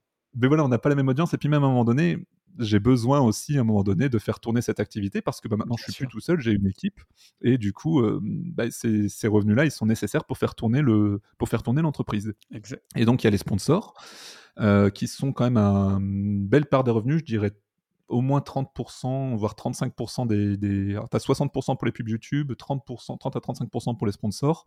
Et le reste, après, c'est les petits à côté. C'est, euh, J'avais créé un petit site, euh, site de vente en ligne qui, qui marche assez, assez lentement, hein, mais qui, voilà, qui ramène quelques revenus. Ouais. Euh, J'avais aussi euh, les dons. Les dons, mine de rien, euh, les, tips, les tips, on appelle ça sur euh, Tipeee, Utip et autres. bah, Patreon, pareil, Ouais. que toi tu utilises. Oui. Bah, ça, c'est pas non plus quelque chose qu'il faut négliger parce que ça ramène quand même quelques, quelques, quelques euros, quelques centaines d'euros. Et en fait, bah, du coup, tu... ça te permet vraiment de- de- d'avoir une sécurité supplémentaire. Bien sûr. Donc voilà en fait comment fonctionne une chaîne YouTube aujourd'hui. C'est de la pub et un petit peu de dons, C'est excellent. Principalement, dans mon cas. Et donc, ça t'a permis, en tout cas, de remplacer ton salaire et de quitter ton boulot. Complètement. Alors, mon salaire de commercial, commercial dans la santé, on va pas se mentir, c'est un métier dans lequel tu gagnes bien ta vie. Ouais. Et là, je remercie d'ailleurs énormément mes parents qui, malgré qu'ils m'aient donné une, une, une éducation où il fallait rentrer dans le moule, tu sais, comme, comme tout le monde. Mmh. À côté, ils m'ont aussi énormément appris à thésauriser, à épargner. Ouais. Et donc, euh, ben, c'est vrai qu'en fait, cet argent que j'ai pu épargner, bah, finalement, le jour où j'ai eu ce déclic de l'investissement, eh bien, il m'a servi pour investir dans l'immobilier aussi. Ça ça, c'est exactement ça ça ça commence toujours, toujours par des bonnes pratiques financières. Ouais, il y a beaucoup de gens qui cherchent à devenir riches, à gagner plus. Moi, je prends toujours la métaphore de la baignoire, tu sais? Et ça sert à rien d'augmenter le le débit des robinets si tu as pas bouché le fond de la baignoire, tu la rempliras jamais. c'est ça. Ah ouais, clairement, clairement, clairement. Et, et ça, c'est vrai que je pense que c'est l'un des plus bels apprentissages financiers que mes parents m'ont donné. Ça a été ça, ça a été le fait de gérer un budget correctement et d'épargner.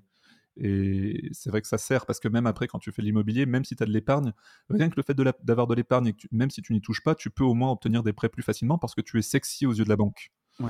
Et ça, c'est vrai que ça m'a beaucoup aidé. Mais alors justement, des semaines de boulot, plus des vidéos YouTube à côté Oui. et tu as attaqué l'immobilier en même temps. Oui.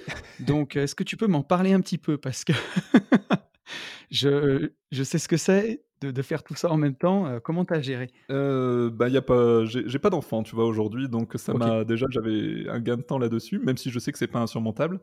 Mais du coup, ouais, j'avais l'activité YouTube, l'activité de mon de mon job à côté et heu, l'immobilier que j'ai fait avec ma femme. On a toujours investi à 2 parce que, pour ça, c'est c'est vraiment hyper important. On a la même vision des choses au niveau de de l'investissement et on a investi ensemble. Donc, a on a vraiment formé une belle équipe où elle faisait vraiment principalement de la recherche de biens et heu, après quand on allait visiter les biens, on y allait ensemble et toute la partie plus financière, négo, tout ça, c'était plus mon domaine. Donc on avait vraiment chacun nos compétences qui étaient, qui étaient là-dessus. Donc heu, on a commencé comme ça en en équipe. Bon je mon 1 bien, mon premier investissement, je l'ai fait seul à l'époque, OK. mais d'ailleurs c'était pas un bon investissement. Ah oui, tu Premier as fait investissement, quoi? je me suis lancé. Bon, j'ai pas pas perdu d'argent, tu sais, mais j'ai fait un j'ai acheté une petite maison dans une ville, dans une ville moyenne, sans négocier le prix et sans faire aucun travaux. Il y avait pas de travaux dans cette maison et en plus, donc du coup, je la loue en nu, donc en microfoncier. Ouais Donc au niveau des impôts, bon, je le savais, hein, j'avais fait mes calculs, hein, mais au niveau des impôts, je me fais massacrer. Donc heu, quand tu feras le bilan à la fin qui est très rentable. ouais, mais ça sera peut-être mieux que rien déjà, mieux que d'avoir rien Ah fait en c'est ça. cas. Et puis et puis ça tourne, je veux dire malgré tout, heu, même si, Ouais, heu, j'ai même, heu, je suis même pas d'ailleurs autosuffisant avec ce bien, mais même s'il y a un léger effort d'épargne dessus, je sais que, bah, derrière chaque mois, c'est quand même de l'argent qui rentre et qui rembourse le prêt et qui petit à petit, bah, me donne de plus en plus, heu, le bah, d'argent au moment où je revendrai la maison. bien sûr, bien Voilà. sûr et J'ai pas perdu d'argent, c'est ça le principal. donc après tu as enchaîné aujourd'hui? Est-ce que tu veux en parler un petit peu de ton Ouais, patrimoine immobilier? Bien sûr, bien sûr. Ah, en fait, j'ai enchaîné, ouais, on a enchaîné, donc on a commencé en 2019. 2020, qu'est-ce qu'on a fait en 2020? On a ah oui si, bah, ma femme qui est venue, donc je l'ai rencontrée en 2018, donc elle est venue vivre chez moi en 2019 et donc en 2020, en fait, fin 2019, début 2020, on a mis sa maison en location. OK, Donc on a commencé à c'est là où on a commencé à se former aussi sur le LMNP, tout ce qui était, f location en nom propre. Donc on a commencé comme ça à louer, nos 2 biens et après on a voulu, passer sur un sur l'achat d'une maison qu'on a transformée en loca en colocation. d'accord. Donc on a acheté une maison en 2021 ou dans dans 2021, on a fait des travaux. Donc voilà, les travaux, pareil, ça prend du temps aussi en plus, hein, de de des 2 activités. Donc c'était, on va dire c'était une année très, très chargée. Tu as fait faire ou tu as fait les travaux toi? Les 2, les 2. C'est-à-dire Ah qu'en oui, fait, le gros œuvre, on fait faire. On a trouvé un artisan assez facilement, heu, qui a fait du bon boulot d'ailleurs. mmh mh, Donc heu, c'était le gros œuvre. Lui, il a fait, heu nous, on a fait la destruction, la démolition. Lui, il s'est chargé de tout ce qui était, plaquage, enfin le le les plaques de placo, l'isolation et nous après, bah, on a fait toutes les finitions, donc c'est, peinture et ah sol oui, en effet. et toutes les finitions qu'il y a derrière sur des vieilles maisons, tu as toujours des petits gags à refaire. Donc ça nous a pris beaucoup de temps. Heureusement, on a aussi été aidés de la de la famille parce que, bah, mes parents, je me souviens pareil au début quand on leur a dit qu'on se lançait dans l'immobilier, bah, au début ça a été, heu, ça a été un petit peu délicat, mais ils étaient quand même assez ouverts là-dessus. Parce qu'ils savaient que c'était une bonne idée, ils nous faisaient confiance là-dessus. Mais par contre, quand ils ont vu le les travaux dans lesquels on s'engageait, je crois qu'eux, Ouais, ayant déjà fait des travaux, ils se sont dit: «Mon Dieu, dans quoi vous vous embarquez là les amis?» ils ont pris peur. Ouais, Ouais, j'imagine. ils ont pris peur et ils sont venus nous donner un coup de main et heureusement parce que c'est vrai que c'est fatigant les travaux. C'est aussi des sacrées épreuves pour le couple, hein. Ah mais c'est une certitude et tu en parlais tout à l'heure Ouais, de l'importance du conjoint dans le dans le processus. C'est, essentiel. heu, Ouais, c'est essentiel, c'est capital et c'est primordial ouais, et parfois je pense qu'il vaut mieux encore si son conjoint est pas prêt, mais en tout cas à faire de l'investissement, mais qu'il y a de l'amour dans le panier, parfois il vaut mieux investir seul sur le premier, voir si ça donne l'envie et le goût au conjoint, Oui. plutôt que de forcer le truc parce que ça soumet le couple, à rude épreuve quand même. Mais complètement et tu avais fait 2 podcasts, je crois, déjà là-dessus, sur l'importance de de de la moitié ou du couple dans le dans les projets. Heu, moi, je suis fervent fervent défenseur effectivement de ça aussi. Le le le le le couple, c'est vraiment le pilier principal, le socle de granit sur lequel tu dois pouvoir compter quand, quand justement tu as des galères. Parce que tu en auras, hein, des galères, des moments de doute, des moments de galère, tu en Mais auras bien sûr. et si jamais déjà dans le couple, tu n'as pas le soutien de ta moitié, c'est, heu, ça va être chaud pour la suite, quoi. Ah oui, c'est certain, mais ça va être chaud pour tout d'ailleurs parce que Ouais, quand vrai. tu fais des enfants derrière ou quoi, heu, ouais, ouais, il faut, heu, il faut un conjoint à la hauteur de ta valeur et heu, que ce soit un homme ou une femme d'ailleurs, bien entendu. Mais mais effectivement, c'est primordial de pas mettre la charrue avant les bœufs et parfois, il vaut mieux il vaut mieux faire seul que que forcer le truc à 2 et voilà. Mais par contre, quand, tu es sur la même longueur d'onde, bah, la preuve, c'est que ça fait une très bonne équipe et ça peut vraiment, vraiment fonctionner. Ouais, c'est ça, c'est ça, vraiment ça peut fonctionner. Et donc ouais, donc heu, pour en revenir au projet, donc ça c'était 2021. J'ai revendu ma maison aussi en 2021, j'étais j'avais acheté ma maison, heu, en 2014, donc il y a déjà quelques années. Et une maison sur lequel, heu, donc revendue en nom propre avec forcément une plus-value qui n'est pas imposée. Ça, c'est vachement bien Ouais, quand même, le la résidence principale, c'est, ça reste une sacrée, niche fiscale aujourd'hui, ouais, qui qui reste encore assez rare, hein, quand même en France, mais mais tant qu'on en a, il faut en profiter. on est d'accord. Et donc, et donc, heu, pareil 2021, j'ai revendu ma maison pour, pour aller racheter pareil une une maison à à travaux. Travaux qu'on a fait sur, heu, cette année 2022 et dans laquelle on vient d'emménager là, il y a il y a quelques mois donc, avec, de toute façon les abonnés de la chaîne, ils ont pu voir les les les différents changements de décor là-dedans donc, Excellent. c'était le moment du déménagement. Oh, c'est bien, c'est Voilà parfait et et là, gros projet après, on a pris la formation Starter Cash, hein, aussi, on a pris Starter ah! Cash de de Yann Bien. et donc là, on est on vient de faire l'acquisition d'un bien pour faire des des Airbnb dedans, donc du le de la de la LCD. OK, c'est ce que j'ai Donc voilà, pour l'immobilier, c'est tout. c'est ce que j'allais te demander. Excellent, ouais, la LCD, c'est, tu vois, avec la niche de, beh, de la résidence principale, de l'exonération de plus-value quand on revend sa résidence principale et le levier de la courte durée, c'est vraiment nous ce qu'on conseille pour les débutants, Oui parce que tout de suite, c'est des leviers au rendement et c'est très intéressant, ça permet d'aller plus vite. et puis je pense aussi que pour les débutants, des fois, quand ils n'ont pas forcément une double activité co comme comme moi j'ai pu avoir, je pense qu'ils ont du temps. Ils se rendent pas compte, en fait, les gens ne se rendent pas compte du temps qu'ils ont, heu, rien qu'en rien qu'en supprimant la télé de leur vie. Mais c'est sûr. C'est, heu, c'est un gain de temps qui est incroyable et puis même un un gain d'état d'esprit aussi parce que la télé, enfin toi tu le dis souvent: «Il faut brûler ta télé», mais moi je Ah suis oui. complètement d'accord avec toi, il faut la brûler cette télé. C'est tellement, heu, néfaste, tellement mauvais, tellement malsain tout ce qui peut passer à la télé que le jour où tu le fais, tu te rends compte en fait qu'il y y a un autre monde est possible, hein, c'est complètement, hein. Mais complètement. Puis, déjà, il y a beaucoup de publicité quand tu as une télé chez toi. C'est vrai. Alors que ce qu'il y a plein de gens qui me disent: «Mais attends, tu as quand même des écrans, tu regardes YouTube». Enfin, une fois que tu as mis YouTube Premium, tu plus bombardé par la pub, même si, heu, c'est ce qui rémunère les créateurs de contenu, mais ça rémunère aussi YouTube Premium, tu le disais tout à l'heure. Ah YouTube Premium, tout à fait, ouais. Donc heu, voilà, mais laisser entrer la télé chez soi et puis je le redisais encore sur le quand, heu, il y a beaucoup de gens qui disent: «Oui, mais les infos, c'est important de se tenir au courant». Les infos, ça reste du divertissement pour te faire peur et pour te vendre des trucs pendant la pub qui va passer, pendant le journal. C'est, s'il y a quelque chose de vraiment grave ou important, de toute façon, tu tu le sauras. Ah oui, Ou alors se limiter, tu vois, à quelques annonces Google sur son téléphone, trois quatre par jour. Mais si tu te bombardes avec ça et puis tu tu peux pas porter toute la misère du monde sur tes épaules. C'est ça et tu et tu perds confiance en la nature humaine, en fait, à écouter la télé, tu te dis que l'humanité, c'est vraiment une espèce mauvaise, alors qu'en Ah fait, ouais, pas du tout. Il y a tellement de belles choses qu'on a été capable de faire et qu'on sera encore capable de faire demain. mais bien sûr, Donc non, il mais faut pas ah ouais, faut pas se laisser embobiner par tout ça. on est bien d'accord. Quand tu écoutes du du contenu positif, c'est, heu, ça t'aide autrement plus. Enfin, tu mets toutes les chances de ton côté, quoi. Ouais, complètement. Qu'est-ce que c'est la la suite pour toi maintenant? Heu, maintenant que tu as quitté ton taf, maintenant que tu es à 100% sur ta chaîne et ton immobilier, comment tu vois la suite des choses? Avec un optimisme de fou. Ah! Vraiment, c'est, c'est un un monde mais là, je suis en train seulement de commencer à réaliser ce que c'est que que le mot liberté et en fait, tu sais, pendant 12 ans, j'ai été commercial et le commercial, c'est un métier que tu tu vis tout le temps tu vis tout le temps avec tes problèmes, en fait, ou les problèmes de tes clients, Mmh, ou les problèmes de ton entreprise, heu, de l'entreprise pour laquelle tu travailles. Parce que même le week-end, tu penses boulot, mmh, la semaine, tu penses boulot, le soir, tu penses boulot, tu te lèves, tu penses boulot. Ouais. Et je crois que j'avais jamais connu cette sensation, en fait, ou du moins j'avais complètement oublié ce que c'était que cette sensation de de plus penser à ce boulot, en fait. De plus penser à tout ça et et tu te, tu te rends compte que euh, ouais, tu, tu te rends compte de ce que vraiment liberté veut dire. C'est génial. Et c'est quelque chose que je souhaite vraiment à tout le monde. Et là, la première personne à qui je le souhaite, c'est à ma femme, parce que ben elle qui m'a beaucoup aidé à atteindre cette liberté, maintenant ça va être mon tour de, de l'aider à aller décrocher cette liberté, parce qu'elle, en fait, comme elle a vu que ça fonctionnait aussi, elle aussi de son côté, elle a créé un, un business euh, pour pour elle, en voyant justement que ça marchait pour moi. Elle s'est dit bah il peut le faire, moi je peux le faire aussi. Et donc, euh, bah, maintenant, le but, ça va être de porter son, son, son business pour qu'elle puisse avoir la même chose et qu'on puisse tous les deux aller chercher cette, cette liberté parce que C'est génial. ce, cette sensation de bien-être, de, de, de soulagement, d'apaisement, de, de, de- vraiment le, le mot liberté est très très fort maintenant, je pense, chez moi.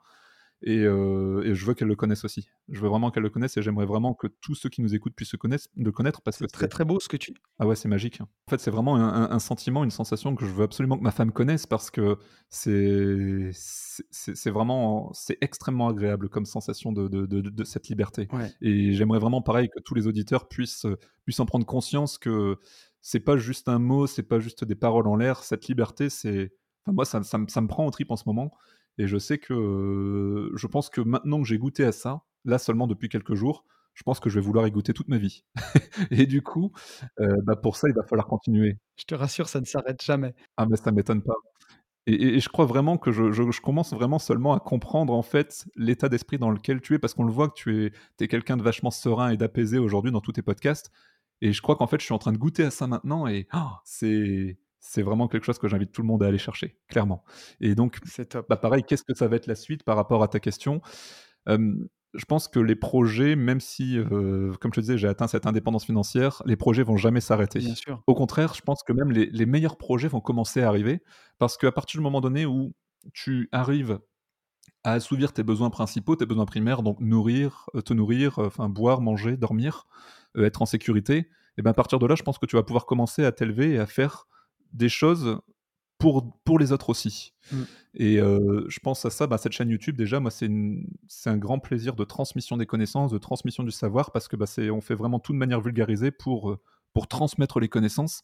Et ça, je veux vraiment le continuer parce que c'est quelque chose que j'adore et c'est quelque chose qui a vraiment du sens pour moi. Ça, c'est la première chose. Donc, vraiment continuer sur 2023 et toutes les années qui viennent à, à pousser cette chaîne YouTube et à la faire grandir pour, pour toucher un maximum de monde. Génial. La deuxième chose, ça va être continuer de me sécuriser parce que, bah, comme je te l'ai dit, aujourd'hui, je suis indépendant, je ne suis pas libre financièrement.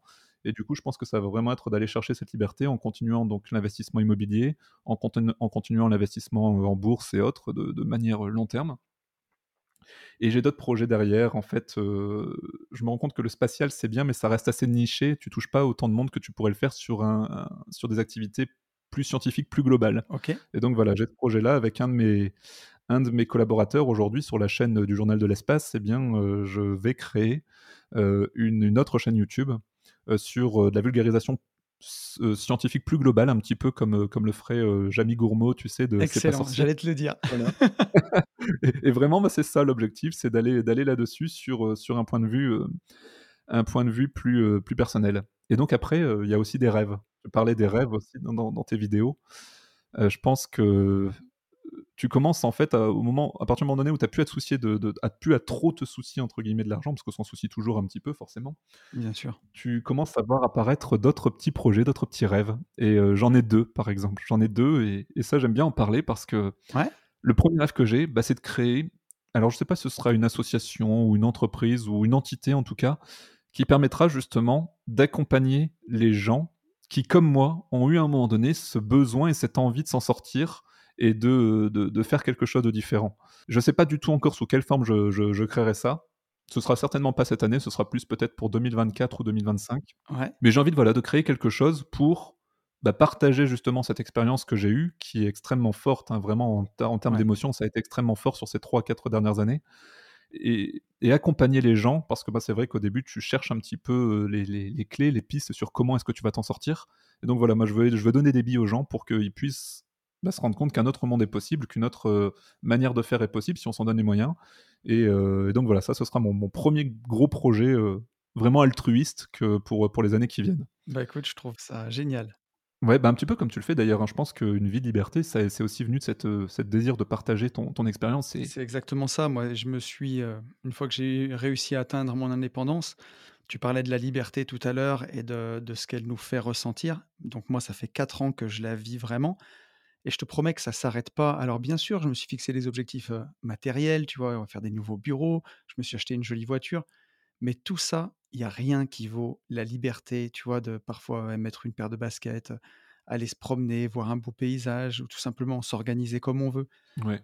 Comme toi, moi, il y a des fois où ça me met des frissons, il y a des fois où ça m'en monte même les larmes aux yeux de me dire que c'est fantastique de vivre ça, en fait et c'est ce que j'ai eu envie de transmettre avec Une vie de liberté, de montrer aux gens un peu comme tu le disais, tu vois, avec la citation de Diane Darwin, je dis pas que c'est facile, je dis que c'est possible, en tout cas pour celui qui le veut et c'est fantastique et c'est vrai que, tu vois, d'avoir fait tous ces coachings dans toute la France, Ouais. d'aider les gens aussi grâce aux formations. Bien sûr que c'est aussi un business et que ça gagne ça permet de gagner de l'argent, mais quand tu reçois des messages de gens qui te disent que tu as changé leur vie, que tu les as aidés, que grâce à toi, ils ont atteint l'indépendance. On a nos premiers coachés qui ont qui ont lâché leur boulot, qui ont sont partis faire le tour du monde. Ouais. Ça, ça a vraiment pas de prix, tu vois? Quand tu reçois des messages comme ça, c'est en fait, tu as un sentiment d'utilité qui qui est fou.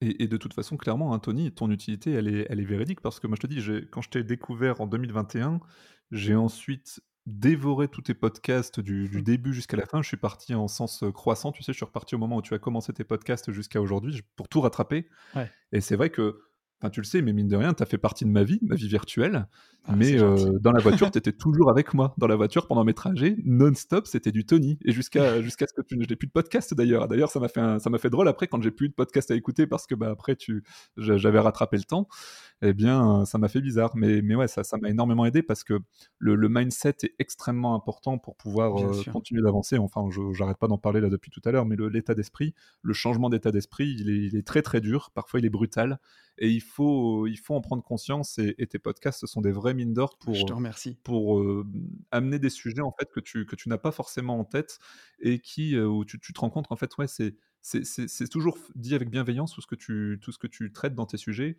et ça fait énormément de bien pour, pour l'état d'esprit, pour l'ouverture d'esprit de de de t'écouter et moi, je sais que, ouais, vraiment, d'ailleurs, tu es une des premières personnes avec qui j'ai partagé le fait que je que j'allais quitter mon job parce que, Ouais. bah, cette, cette victoire avec moi-même, elle était aussi vis-à-vis de toi parce que, ben, toi, tu incites un petit peu, tu pousses à tout ça aussi, à cette à aller chercher cette liberté Ah, c'est cool. et ouais, ça tu as été as été une sorte de mentor, hein, quand même. Donc heu, vraiment, ouais, c'est super important. Je sais plus de quoi on est parti te pour je pour te ça, je te je te remercie du compliment, il me il me va droit au cœur. et il est sincère. Ouais, j'allais ajouter autre chose que je trouve inspirant dans ton histoire, hem, c'est, heu, ta compagne, ta femme qui t'a aidé au départ, qui s'est peut-être pas mis entre parenthèses, mais en tout cas qui t'a aidé, qui s'est occupée des tâches ménagères. Et maintenant que toi tu y es arrivé, bah, c'est à ton tour que tu lui tends la main. Oui, et et je trouve que à notre époque actuelle où, on oppose beaucoup les hommes et les femmes, on les fait rentrer beaucoup en conflit, sous des fois des prétextes, d'égalité alors qu'au final on veut tous la même chose, on veut vivre ensemble et en harmonie, oui. mais ça prend des allures de lutte alors que là, bon il s'est trouvé que c'est toi qui l'as fait en premier et qui aide ta femme, mais ça aurait pu être aussi l'inverse. Je trouve que l'histoire est belle, tu vois? De se dire, «J'en passe peut-être on en passe un sur les 2 en premier et quand il y sera arrivé, il aidera l'autre». Je trouve que c'est un beau message. Ouais et puis puis vraiment, il y a ce côté inspirant aussi parce que je sais que, elle, pareil, a eu une éducation comme la mienne, peut-être même encore plus plus dure, plus, plus encore ancrée dans les croyances et heu et quand elle a vu que c'était possible avec moi, heu, c'est là, je me souviens vraiment qu'elle a très vite aussi créé son activité à côté parce qu'elle s'est rendue compte que c'était possible donc heu, c'est vraiment un le double effet qui se coule, j'ai envie de dire, Ouais. où, c'est un cercle vertueux. C'est vraiment un cercle vertueux où, bah, l'un aide l'autre et l'autre aide, le «l'un» entre guillemets pour, pouvoir justement, Ah, tous les 2 s'élever vers, vers cette liberté et ouais, je pense que le mot le mot équipe, il est vraiment fort, dans notre couple, c'est vraiment une super équipière. Ah, c'est top. Heu, si tu m'avais dit donc que tu voulais créer ton projet pour aider les gens, tu avais un deuxième Oui. projet je crois à nous partager? Alors ouais, le le 2 projet, c'est plus un délire personnel, un kiff personnel où, heu, bah, comme j'aime beaucoup tout ce qui est jeux vidéo et autres, j'ai toujours eu envie d'avoir ma propre équipe de e-sport. Donc en fait, gérer des petits jeunes pour pouvoir les emmener, en fait, dans les différents championnats et créer une équipe de e-sport. Alors voilà, ça c'est trop bien. c'est pas quelque chose d'altruiste, mais c'est quelque chose, voilà, que j'aimerais faire pour moi. C'est un projet, heu, peut-être à long terme qui, qui je l'espère verra jour, un jour. J'en doute pas, vu ta détermination et heu et tout ce que tu fais et il faut avoir des rêves, c'est des très beaux rêves et je trouve que que c'est excellent en tout cas. Ouais. J'avais, plusieurs petites questions à te poser, des questions que je pose, heu, un petit peu à à tout le monde en en fin de podcast.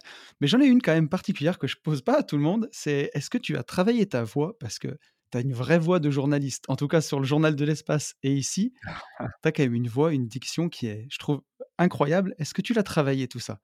Naturellement, en fait, c'est ça se fait naturellement, je pense. Heu, tu sais, c'est comme quand on dit en forgeant c'est en forgeant qu'on devient forgeron. Je pense que pareil, la voix, elle se travaille aussi et j'ai toujours une voix qui a été assez forte quand même, qui portait assez fort, donc ça, ça a plutôt été à mon avantage quand j'ai commencé les podcasts. ouais, Et le métier de commercial aura au moins eu, en tout cas, enfin, il a eu plein d'avantages, hein, mais il m'aura aussi appris à, mmh, oui, à l'importance, en fait, d'être compris par l'autre. Tu sais, le le fait de se mettre à la place de l'autre, c'est c'est quelque chose d'assez important dans dans dans ce dans ce métier, entre guillemets, de de, bah, de commercial et de youtubeur et donc le le l'élocution, ouais, c'est forcément quelque chose que j'ai travaillé, mais de manière inconsciente, à force de à force d'en faire. Bah, comme tu ouais, disais, 300 vidéos, forcément, forcément. heu, ça fait, ça fait 3000 minutes d'enregistrement au moins, donc ça fait ça fait un paquet d'heures de travail, quoi. Ouais, on est d'accord. J'allais te poser une question un petit peu sur l'espace quand même. Il faut il faut quand même que je t'en pose une, mais toujours à ma façon.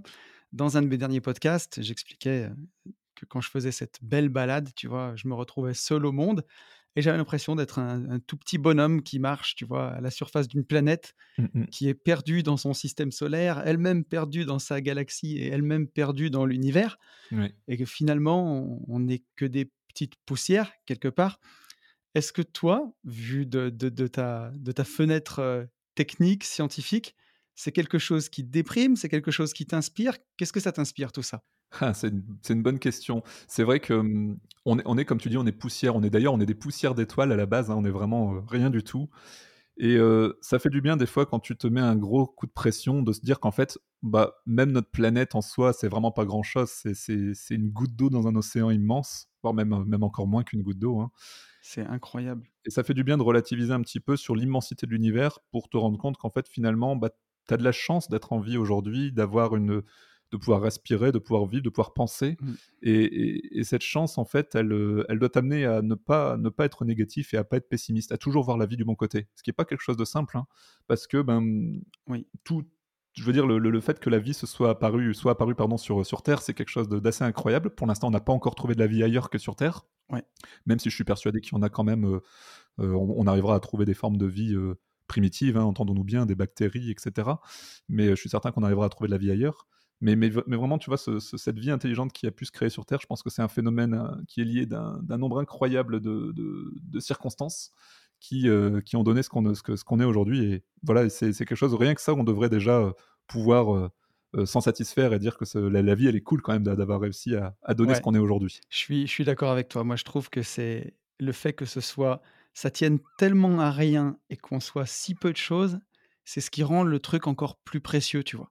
Ouais, ouais et les gens arrivent quand même, heu en fait, c'est ça que que je reproche aussi à la télé, hein, pour en revenir à ça, c'est qu'elle arrive à nous mettre les uns contre les autres sur des broutilles alors que pff, enfin, maintenant, moi, je vois les broutilles, les les les choses qui me les choses, heu, entre guillemets «banales» de la vie où, heu, des gens vont un petit peu m'agresser ou autre, Ouais, mais je laisse couler. Tu imagines un petit peu le nombre de commentaires de toute façon que j'ai, heu, dans sur, sur le journal de l'espace qui ouais. parfois sont agressifs. C'est moi, ça me glisse dessus complètement maintenant.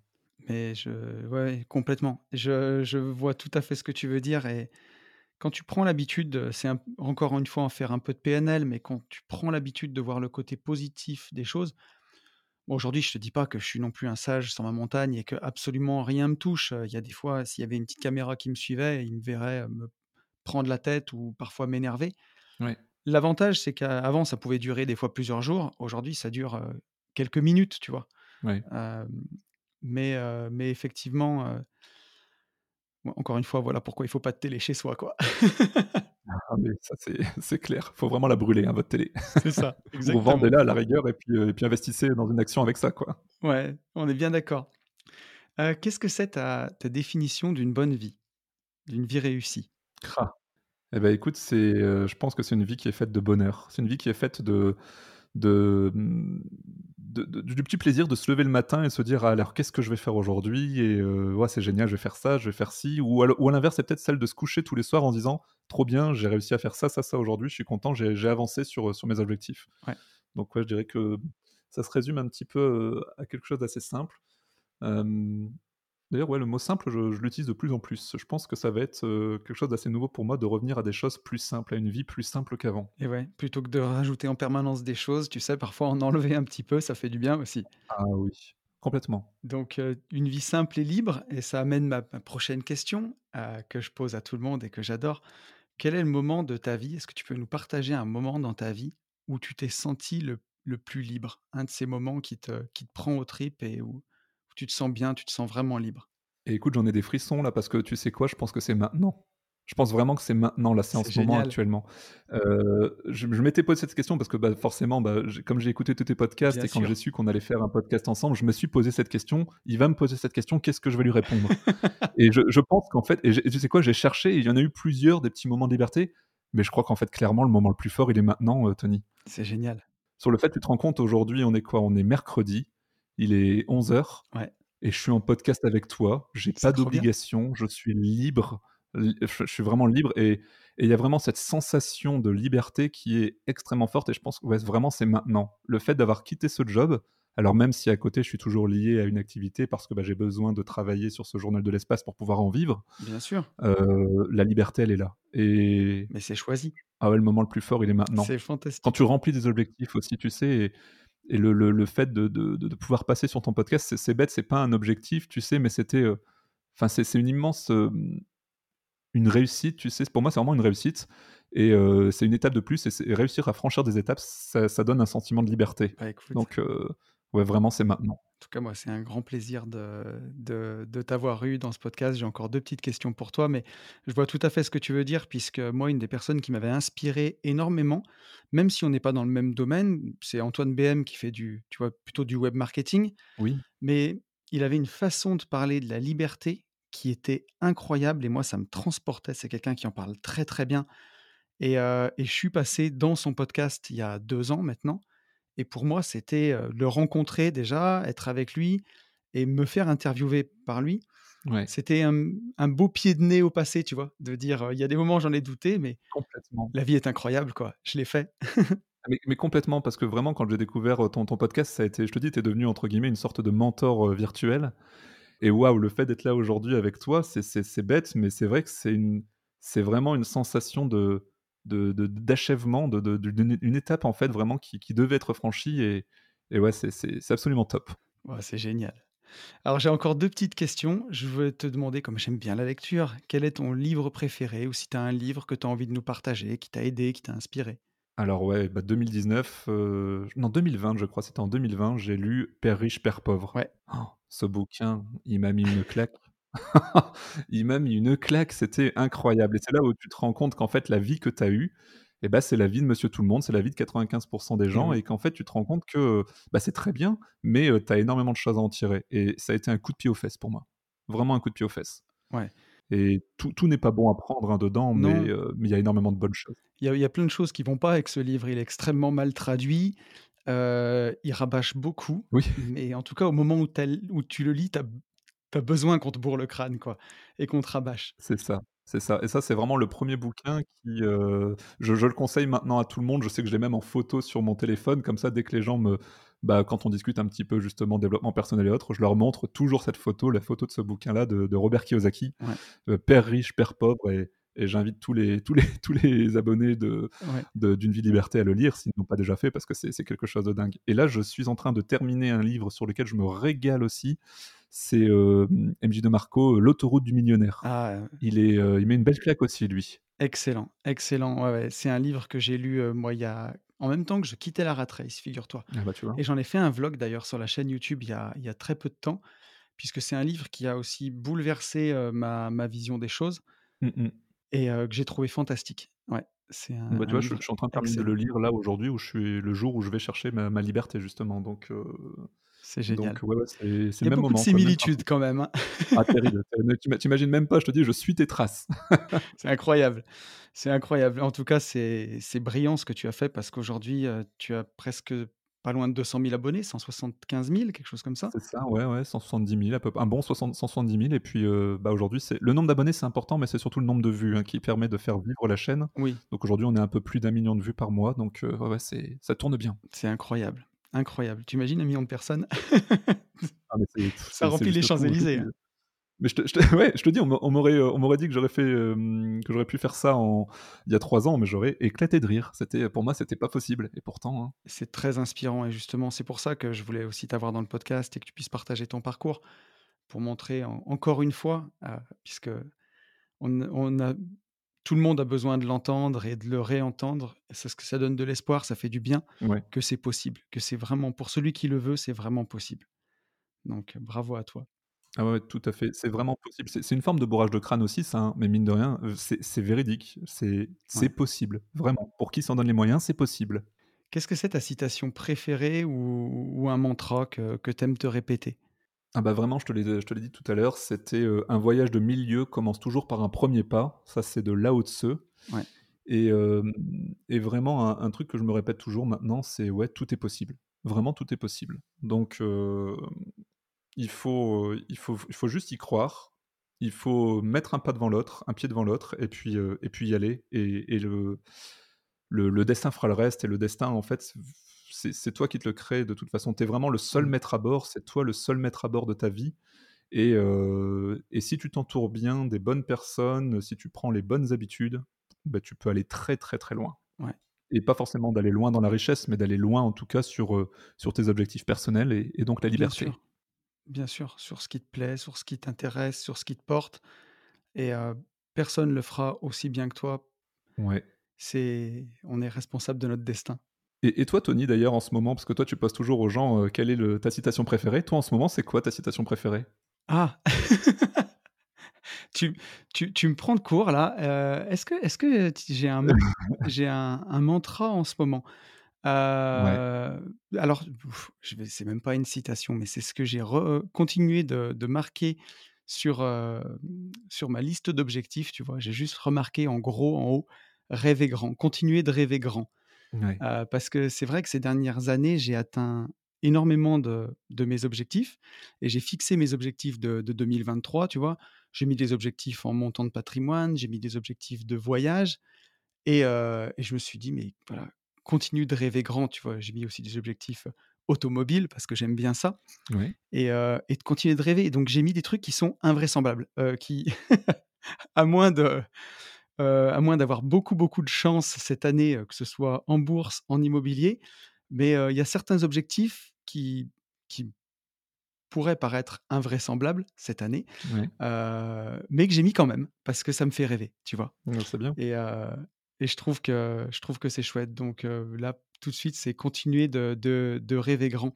Ça doit ça doit jamais s'arrêter. C'est ça qui nous porte Ah ouais, clairement. et et c'est ça qui nous fait du bien. Super.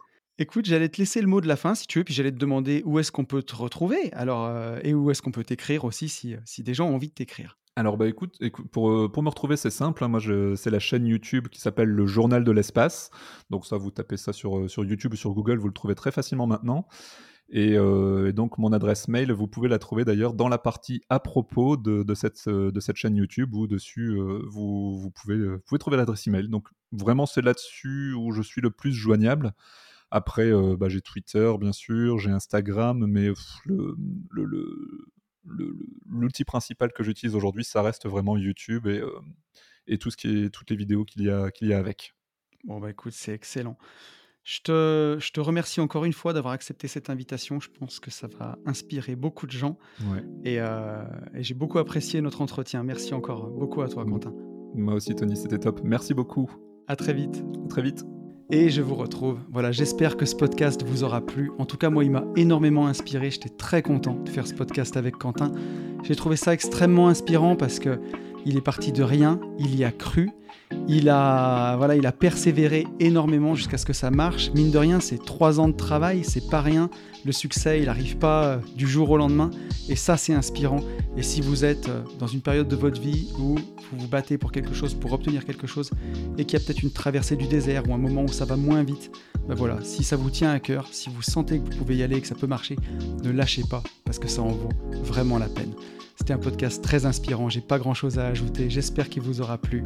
Je vais vous laisser, je vous souhaite le meilleur et vous le savez, je vous souhaite par-dessus tout de vivre libre.